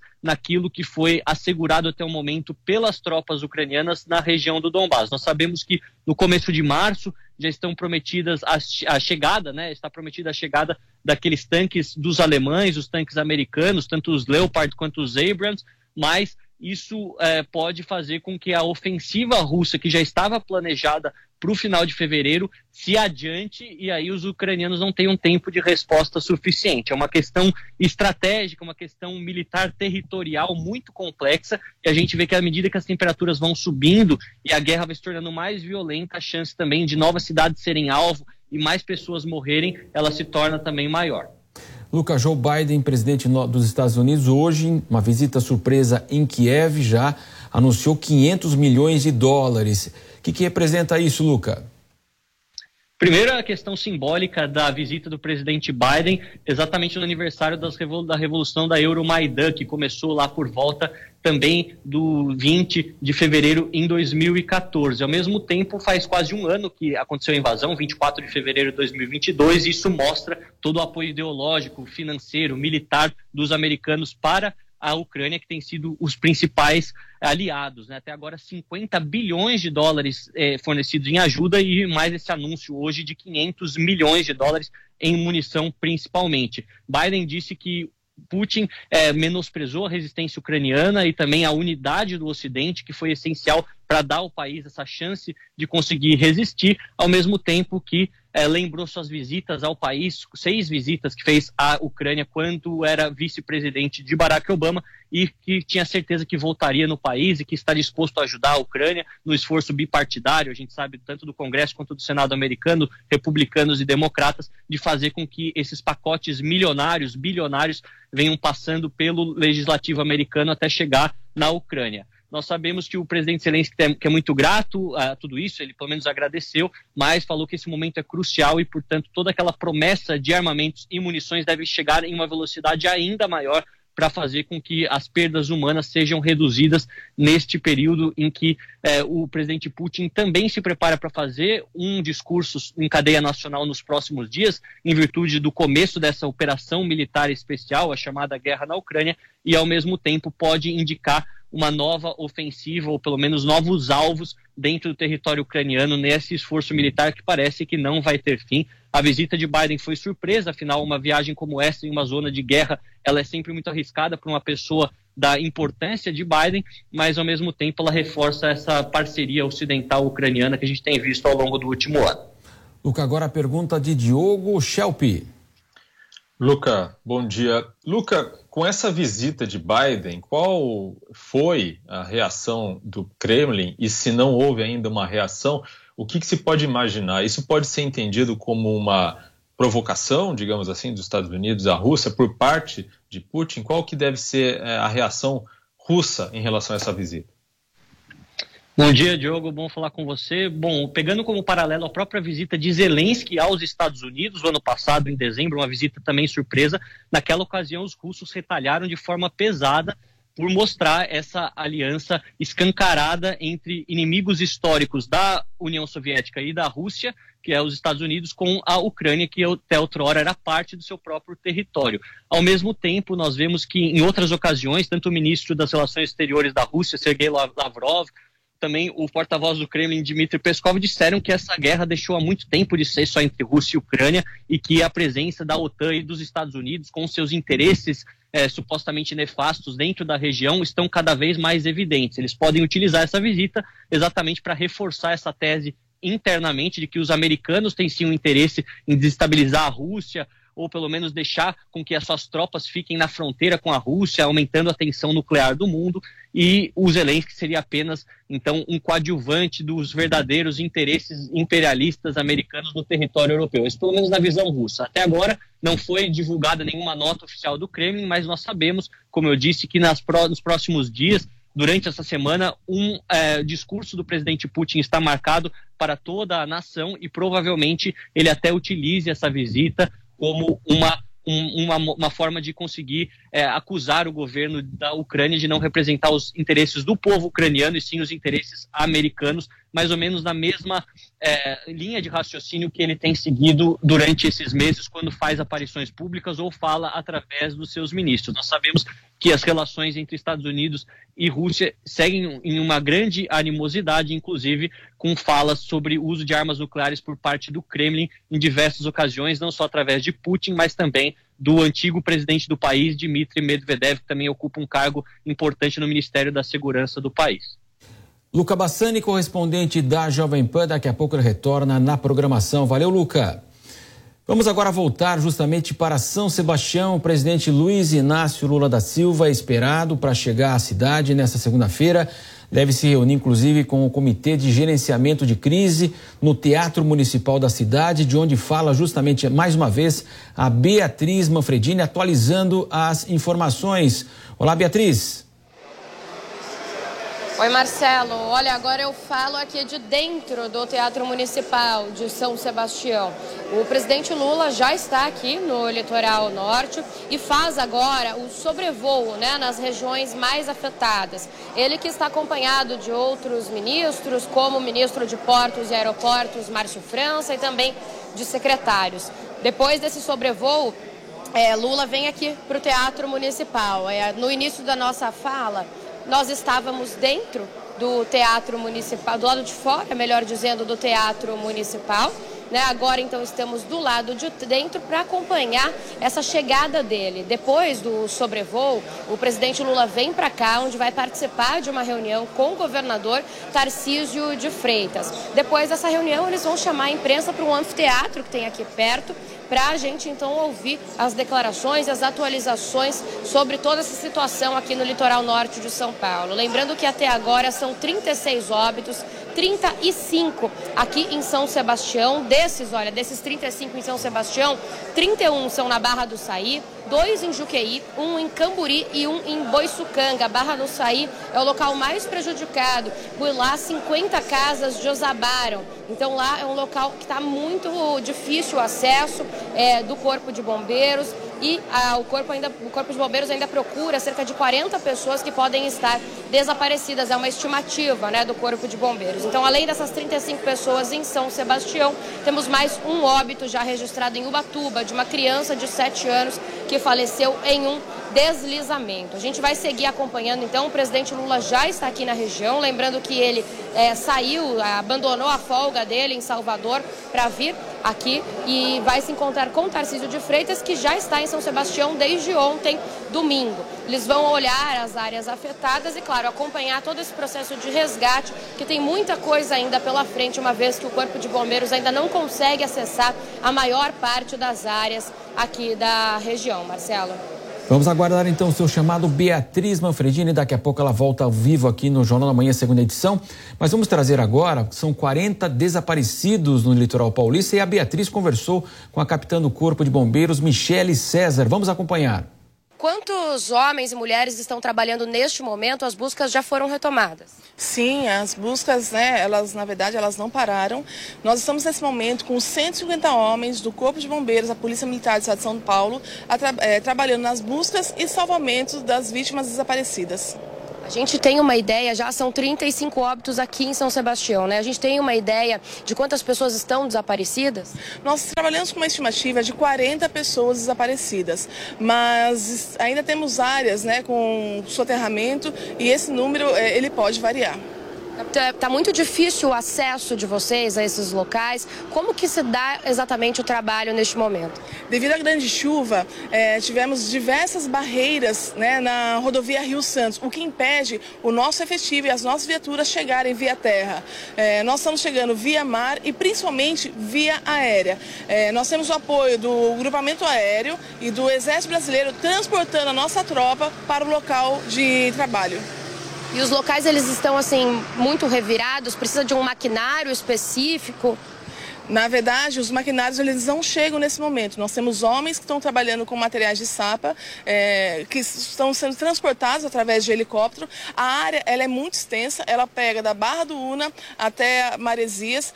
Essa noite foi aberto um trecho em Maresias, mas somente né, uma via ainda não tem a possibilidade de chegar maquinários na, na parte mais é, onde precisa realmente esse trabalho mais pesado. Não tem nem previsão desse maquinário conseguir chegar, eu imagino. Na verdade, são diversas barreiras que caíram e a gente nem sabe a condição da estrada aonde caiu essa barreira. Então, nós não temos previsão de liberação das vias. Essa previsão fica com a Defesa Civil, imagino. Então, ainda há risco de desabamento, de deslizamento. Para hoje, se chover mais, a situação pode ser mais complicada. Sim, toda a terra já está bem encharcada. É, existe ainda a previsão de chuva para nossa região. É um trabalho de risco, mas nós estamos empenhados nesse momento para localização das pessoas desaparecidas. Para a gente fechar, capitã, agora, a partir de agora, qual é o próximo passo que vocês estão fazendo nesse exato momento? Nós estamos monitorando as áreas de risco, nós estamos trabalhando em vários pontos com equipes de busca e salvamento. Nós temos equipe nesse momento, né, não só da nossa região, do Vale Paraíba, Litoral Norte, como também de todo o estado de São Paulo, empenhados para o mais rápido possível restabelecer a segurança e a ordem pública no local. Muito bem, vamos dar sequência aqui ao Jornal da Manhã, segunda edição, daqui a pouco ao vivo. Então, a expectativa do presidente Lula e também do governador de São Paulo, Tarcísio de Freitas, a visita a São Sebastião, uma situação extremamente difícil. 36 pessoas morreram, uma em Ubatuba, 35 em São Sebastião e também há ainda 40 desaparecidos. Mas vamos dar sequência, portanto, falando que a Secretaria Estadual de Saúde promove a campanha Desenrola, Veste e se Joga no Bloquinho.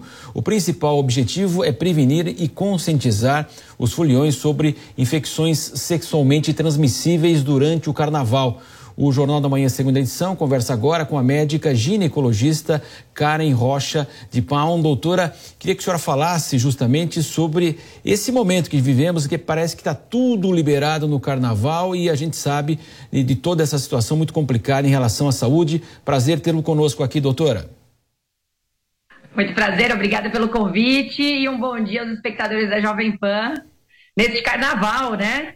É, bom, a Secretaria de Saúde, a Secretaria, a, o Ministério da Saúde sempre se empolgaram muito na época do Carnaval, porque é uma época que realmente o pessoal libera mais, é a hora de descansar, soltar tudo que tem, mas com cuidado. E querendo ou não, o desenrola e vista-se é falando sobre o preservativo mesmo, que é uma das coisas que a gente tem como fazer de, de no ato, agora. Então, é super importante ainda o uso do preservativo, seja o feminino, seja o masculino. O masculino acaba sendo mais fácil, ele é distribuído pelo Ministério da Saúde já faz tempo, então é, ele é muito mais tranquilo, mas no sentido disso, de cuidado, porque é importante, faz o que você quiser, mas tome cuidado com você e com aquele que está com você. Diogo Schelp, a sua pergunta agora para a doutora Schelp. Doutora, bom dia. Quais são as doenças sexualmente transmissíveis, as DSTs, que o preservativo é, evita, né? Mas e quais são, né? Aquelas que não podem ser evitadas sequer com DST e que fazer a respeito disso? Então, as DSTs e STs, que agora tem essa mudança, né? Então, antes era doença sexualmente transmissível, agora vem como infecções sexualmente transmissíveis. É... Então, assim, o que, que a gente previne com o preservativo? Então, são aquelas doenças de contato, onde não vai ter contato nem da secreção vaginal, nem da secreção peniana do sêmen. Então, seriam as gonorreias, as clamídias, o próprio HIV, hepatite B, hepatite C, a sífilis, que está extremamente alastrada. Uh, no Brasil, era, era uma doença que era muito menos dado o diagnóstico. Hoje em dia, a gente está dando muito diagnóstico, inclusive pacientes jovens.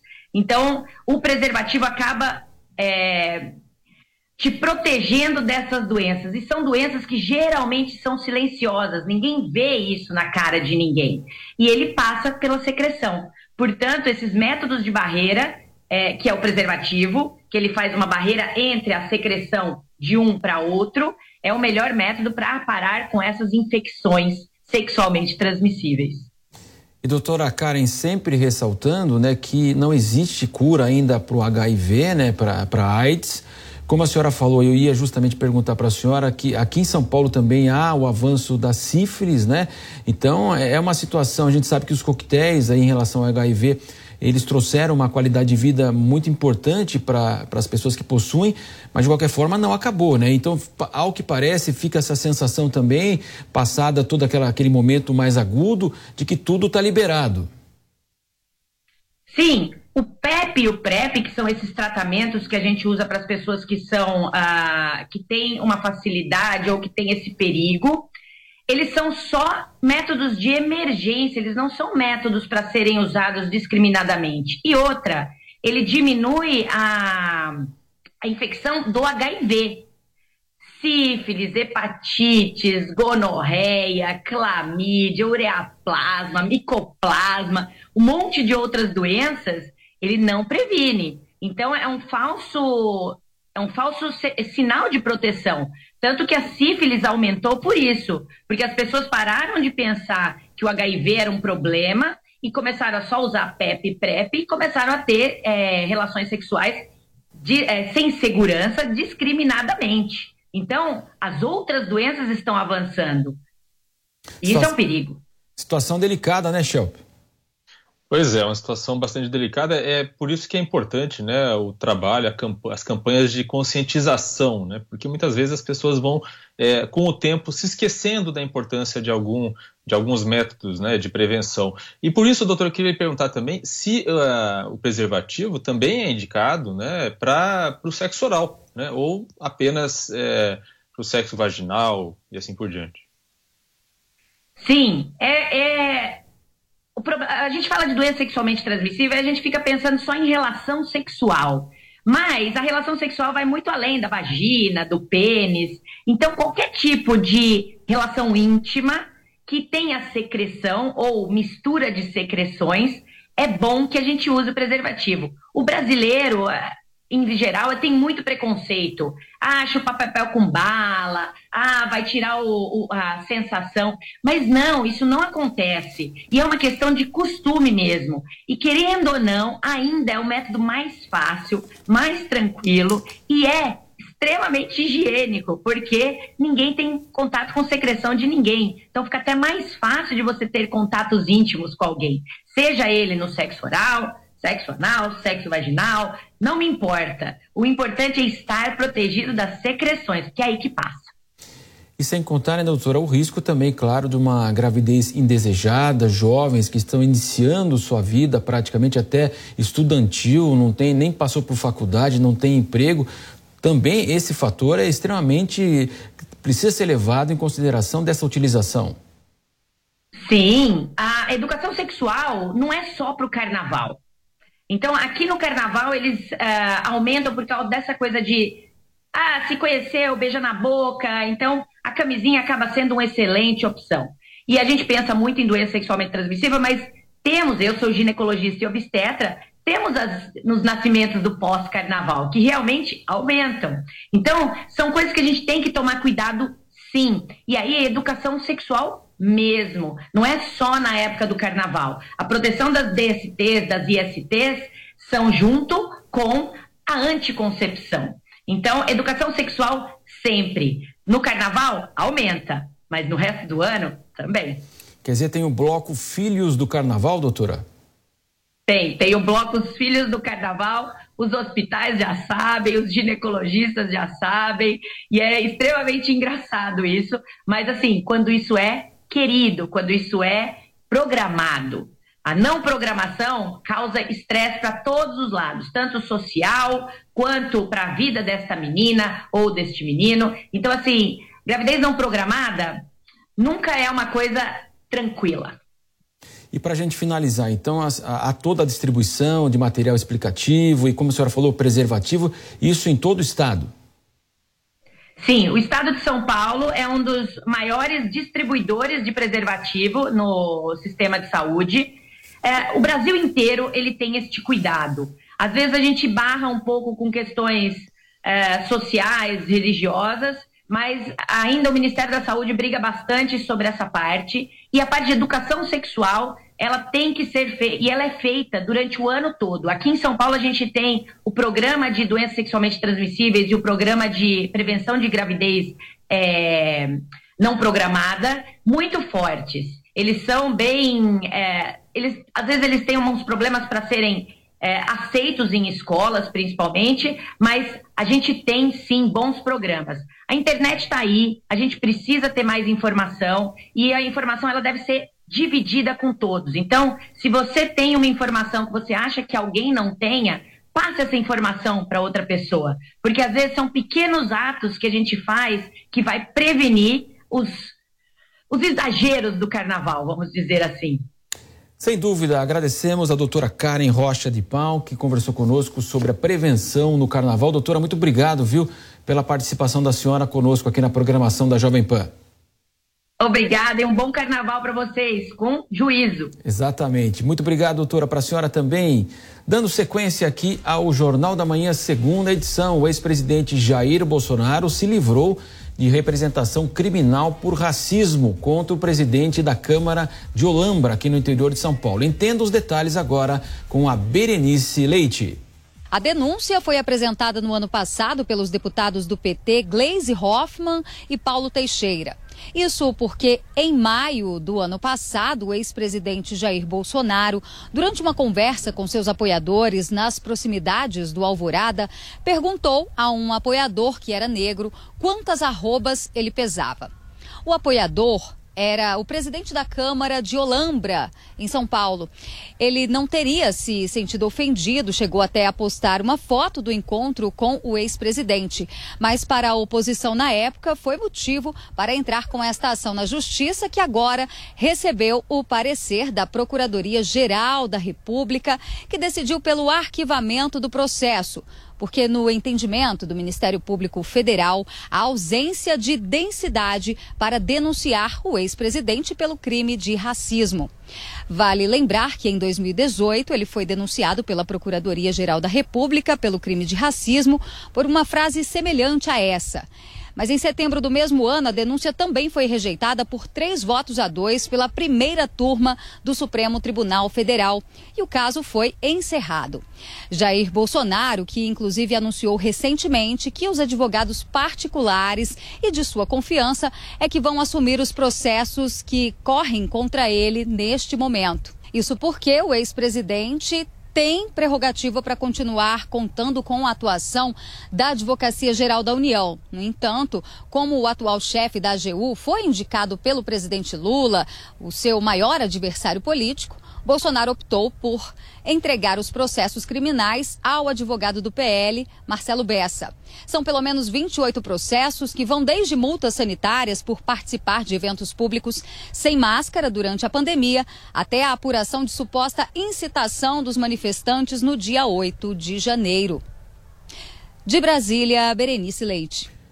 Diogo Schelp, são então mais de 20 processos que estavam em instâncias superiores. Houve a tentativa até da PGR para que parte deles aí fosse de fato extinta. Isso não aconteceu em muitos casos. O presidente está nos Estados Unidos, fica nos bastidores toda aquela conversa de que pisar no Brasil pode ser preso. Chap, como é que você avalia toda essa situação que envolve Bolsonaro? Os seus aliados garantem que a justiça quer o tornar inelegível, fora do jogo para a próxima eleição, que o PT quer que ele seja preso. Situação delicada também, né, Shelp? É, antes mesmo da, das eleições do ano passado, Bolsonaro já vinha dizendo que haveria uma intenção de encontrar motivos para prendê-lo caso ele não vencesse as eleições. É claro que isso está embasado no fato de que ele tinha já várias investigações contra ele, é, dos mais variados tipos, desde investigações ou acusações, denúncias relacionadas a casos como esse, né, de acusação de racismo, como situações em que ele, é, por exemplo, é, divulgou informações falsas sobre a vacina de, contra a Covid-19, associando a, a, a, transmissão do HIV e assim por diante. É que tem vários casos e, obviamente, que a PGR, agora que o presidente já não tem mais o foro privilegiado e agora que ele já não é mais presidente, pode, né, volta a ser possível investigá-lo, inclusive por, por coisas que ocorreram até antes né, da, da, da, da entrada dele no poder agora é, isso começa a ser derrubado uma a uma, aquelas acusações, aquelas investigações, aqueles processos que, segundo a PGR, não tem é, razão de ser, ou seja, não tem embasamento. E tem também outros processos que são enviados, então, para a justiça comum, para a primeira instância, já que o presidente não tem mais foro privilegiado. Nesse caso específico, é, foi uma fala do, do, então presidente em relação a um apoiador, né, em que ele usou uma expressão que era a expressão é, sete arrobas, querendo dizer que o apoiador estava acima do peso, mas usando uma expressão que se usa normalmente é, na pecuária. Então, obviamente, para as pessoas que fizeram a acusação, isso configurava como racismo. É, o próprio apoiador aparentemente não havia se sentido ofendido com essa afirmação e a PGR considera que não há, então, embasamento para considerar essa afirmação como racismo. Eu não vou nem entrar aqui no mérito sobre se isso está correto ou não. O que eu vejo aqui é claramente uma tentativa de é, eliminar os casos, né, é, acabar com os casos que não que dificilmente teriam alguma chance de, de avançar do ponto de vista judicial. Mas outros casos, outras investigações permanecem, inclusive aquela que atribui né, ao presidente uma possível participação, incitação aos atos de 8 de janeiro, os atos que levaram à invasão das sedes dos três poderes em Brasília.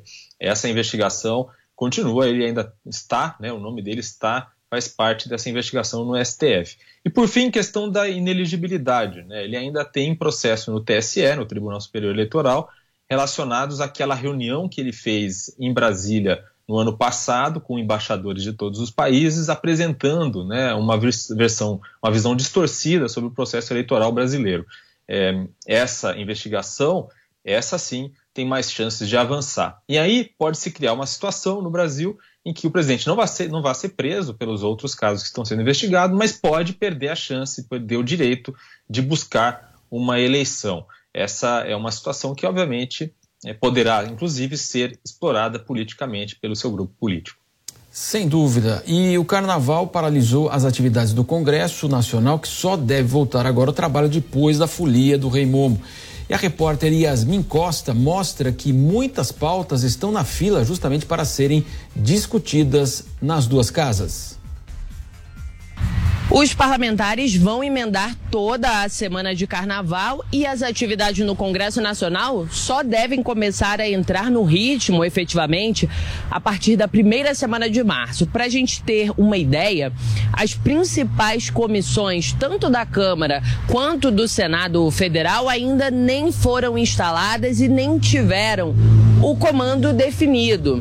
Os partidos ainda estão naquela fase de negociação sobre quais legendas vão presidir cada comissão.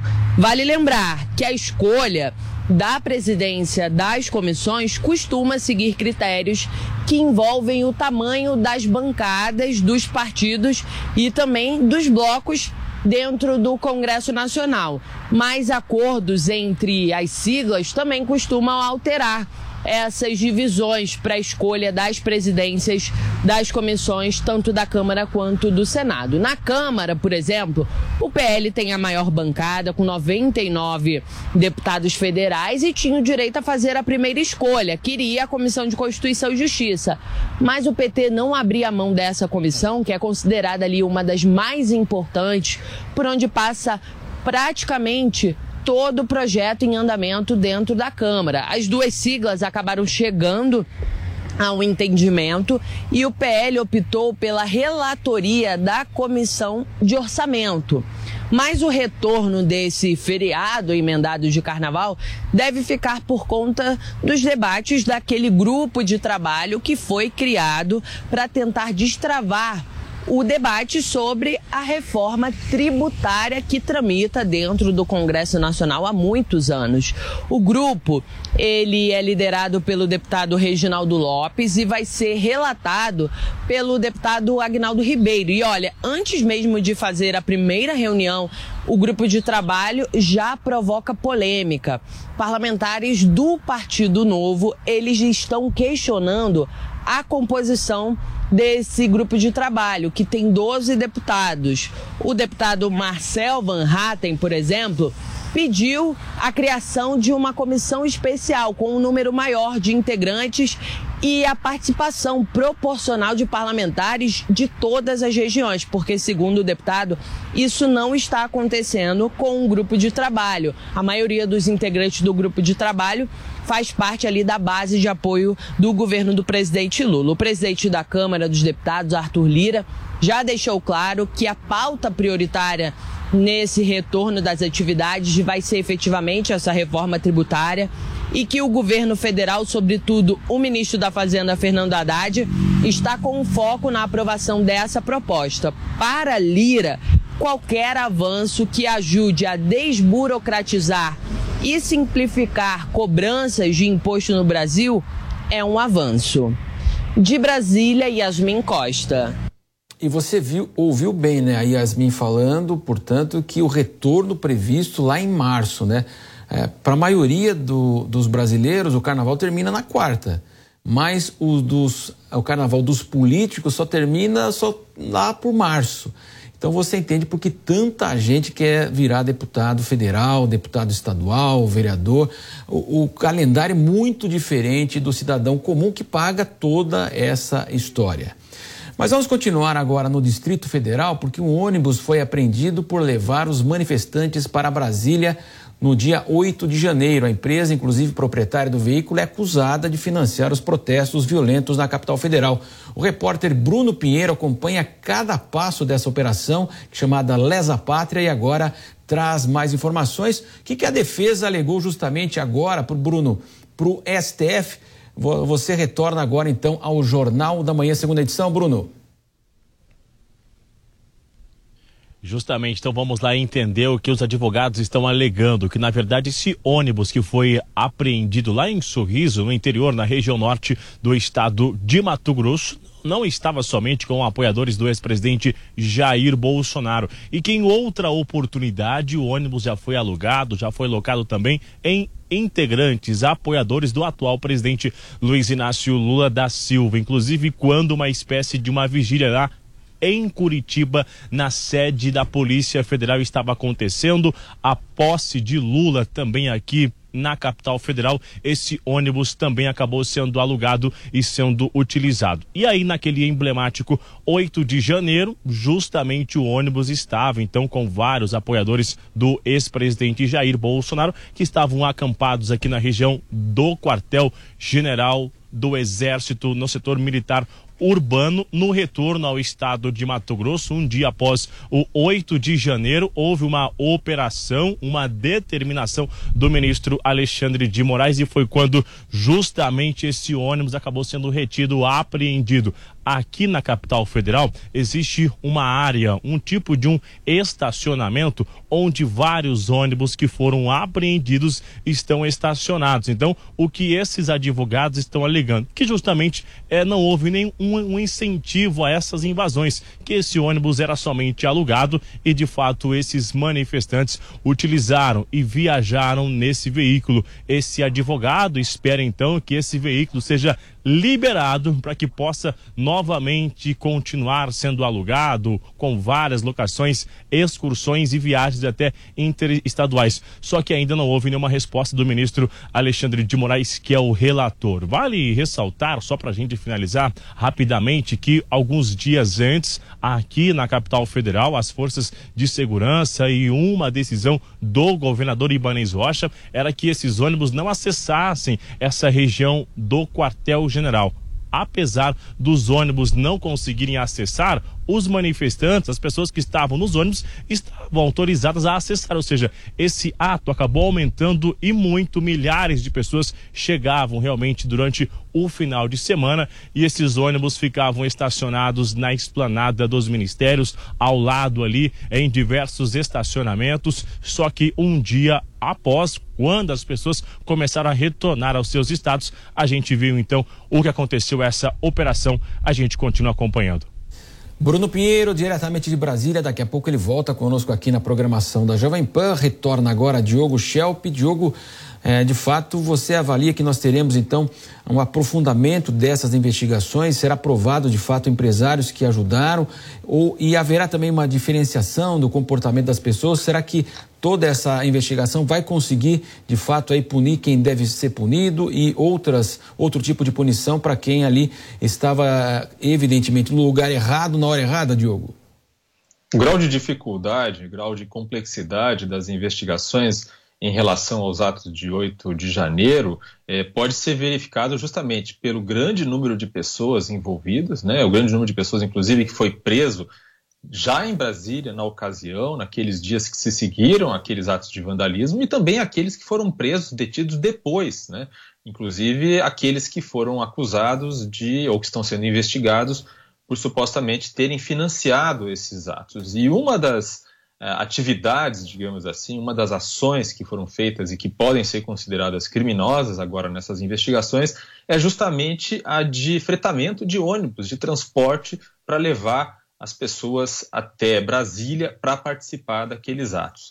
A gente sabe que as investigações da Polícia Federal indicam que já havia, inclusive, planos e intenção de que os atos eh, ganhassem um caráter violento, né, que levassem, por exemplo, à invasão do STF, do Congresso, e já houve empresários presos em alguns estados do país, presos justamente por terem fretado ônibus para levar pessoas. Eu também conheço o relato de pessoas no interior de São Paulo, por exemplo, que foram convidadas aí para Brasília para participar das manifestações é, e que foi oferecido a elas justamente o transporte gratuito. É claro que as investigações agora vão esclarecer se as próprias empresas de ônibus estavam envolvidas de alguma forma ou se apenas foram fretadas, foram contratadas para levar esses manifestantes. Sem dúvida, daqui a pouco o Diogo Schelp retorna conosco diretamente aqui, portanto, falando a respeito desse caso. Vamos dar sequência agora aqui, justamente ainda falando de Brasília, porque o governador afastado do Distrito Federal, Ibanês Rocha, pede que apoiadores confiem na justiça do país. Os detalhes agora da notícia com a Berenice Leite, que está diretamente lá em Brasília. O governador afastado do Distrito Federal, Ibanez Rocha, disse que, em respeito à justiça e para não atrapalhar o curso das investigações, tem evitado fazer manifestações públicas. O mesmo ele pediu a seus apoiadores que não façam atos públicos pela sua volta ao cargo.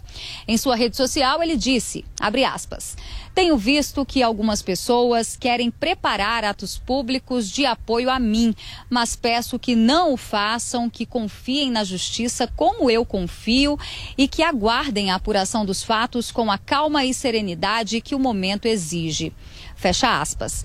O governador foi afastado de suas funções um dia depois das invasões nas sedes dos três poderes por uma determinação do ministro do STF, Alexandre de Moraes.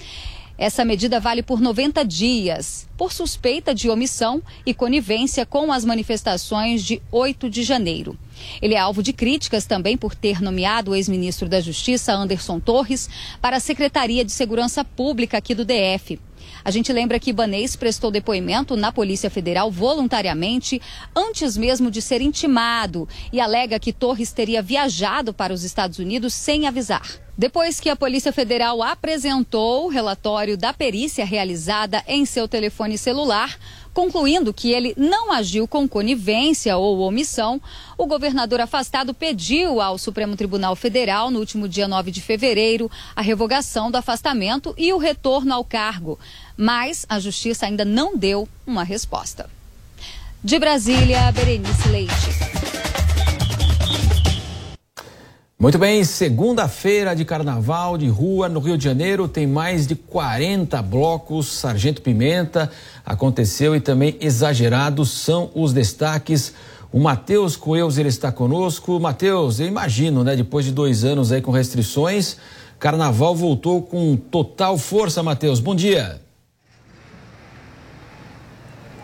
Exatamente, Marcelo. Bom dia para você, todos que nos acompanham aqui no Jornal da Manhã, segunda edição. A gente tem acompanhado, viu, desde o início dos blocos de rua aqui no Rio de Janeiro.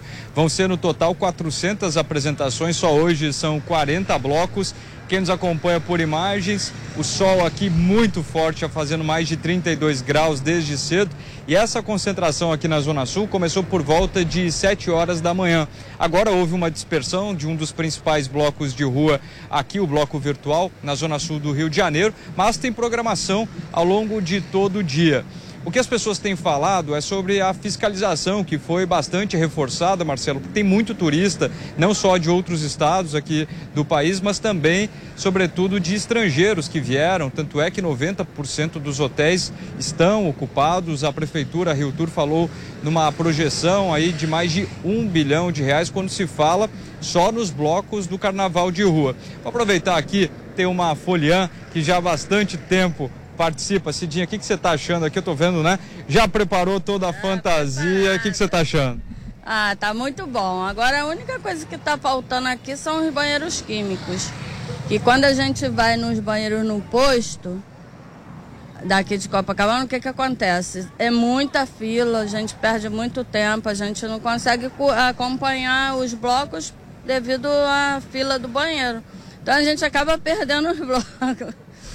Como eu gosto de acompanhar, então às vezes eu fico prendendo, prendendo, mas é complicado, entendeu? Agora a senhora falou para mim que não vai ficar só aqui na Zona Sul, vai percorrendo tudo. Não, vou percorrer os blocos. E tem agora às 14 horas tem o Afroché Reggae, ali na, na Santa Clara, vou para lá, e depois tem outro às 16 horas e eu vou e eu tô seguindo eles.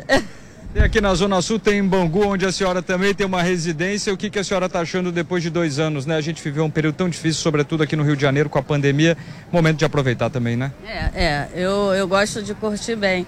E eu adoro carnaval, né? Eu sempre gostei muito do carnaval. E Enquanto eu puder aproveitar, eu tô aí. Eu tô curtindo e tô aproveitando tudo que eu posso. Tá certo, Cid. Aproveita, boa festa, bom carnaval. Marcelo, essa é a realidade aqui em, nos principais bairros, principalmente aqui na Avenida Atlântica, onde o pessoal aproveita, né, desde cedo. Muitas pessoas, inclusive hoje, Marcelo, saíram da Marquês de Sapucaí, estão emendando aqui nos blocos de rua e vão continuar ao longo do dia, porque os blocos seguem, né? Até às 17 horas ainda tem mais concentração, avança um pouco na noite e, obviamente, com esse sol bonito que está fazendo aqui no Rio de Janeiro, muitas pessoas também aproveitam não só para os blocos, mas também para cair no mar e aproveitar a praia. Sem dúvida, né, Matheus? A questão dos banheiros também há uma reclamação aqui. A prefeitura recomenda para não utilizar, evidentemente, o passeio público e tudo mais. A gente sabe que isso acaba acontecendo.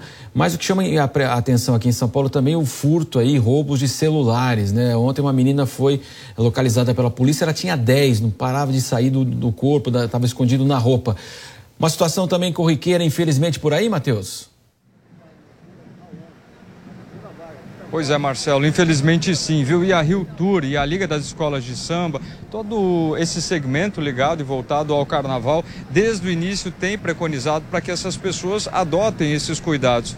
Eu, Eduardo, nosso cinegrafista, a gente percorreu aqui grande parte de Ipanema, Copacabana, e quando a gente conversa com essas pessoas, principalmente os turistas que vêm de outros locais onde não se tem, podemos dizer assim, uh, falar sobre essa violência que é um pouco maior aqui em decorrência das comunidades e das favelas que são próximas dessas áreas, a gente percebe que alguns deles têm adotado alguns cuidados, colocando aquela pochete, né, escondendo o celular, mas a gente percebe também que muitas pessoas ainda cometem aquela bobeira ali, né, de não conseguir esconder o celular. A gente sabe dos problemas, muitas pessoas que utilizam os aplicativos de banco e aquele transtorno.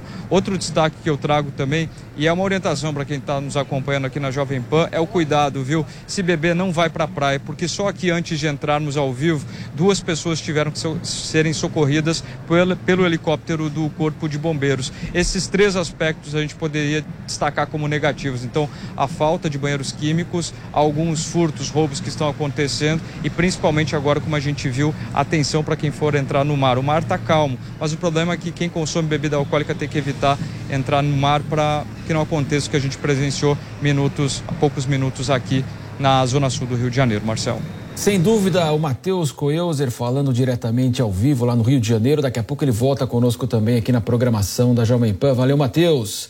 Dando sequência ao Jornal da Manhã, segunda edição, a pequena Capim Branco, cidade a pouco mais de 50 quilômetros de Belo Horizonte, tem uma forte ligação com o Rio de Janeiro.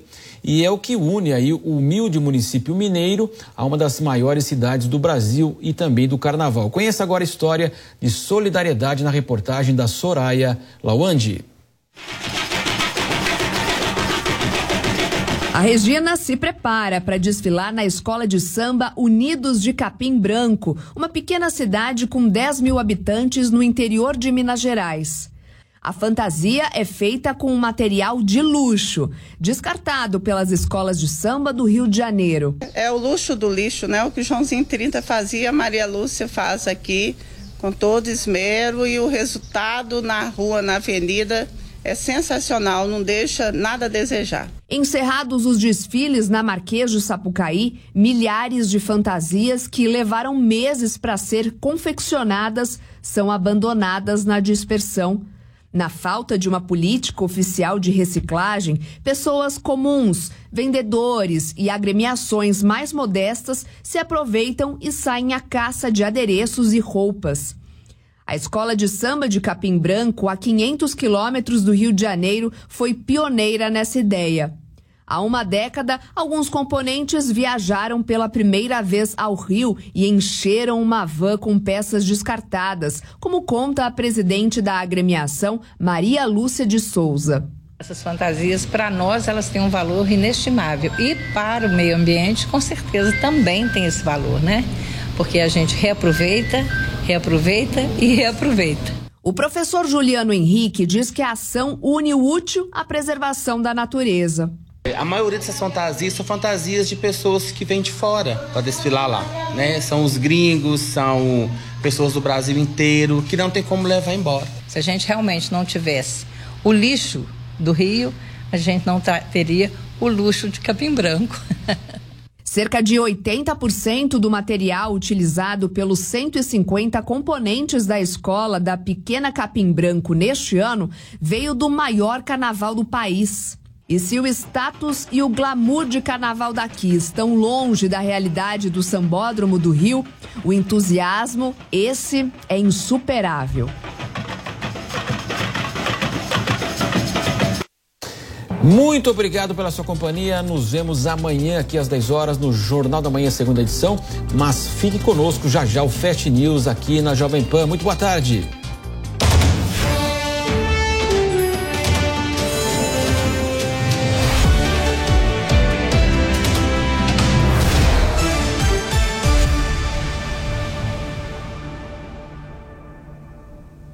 A opinião dos nossos comentaristas não reflete necessariamente a opinião do Grupo Jovem Pan de Comunicação.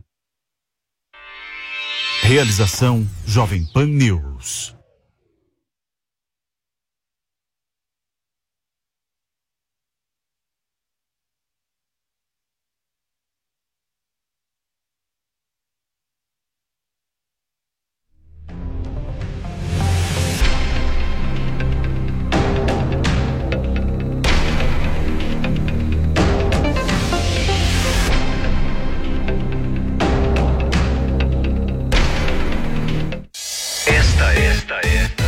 Jovem Pan News. Informação, esporte e entretenimento. 24 horas por dia. Assista a Jovem Pan News na sua TV por assinatura, pelo canal 576 na net, Claro TV, Sky e Direct Vigo, pelo canal 581 na Vivo TV ou pela Oi Play. E acompanhe também nas parabólicas. Fique bem informado na Jovem Pan News. Jovem Pan News.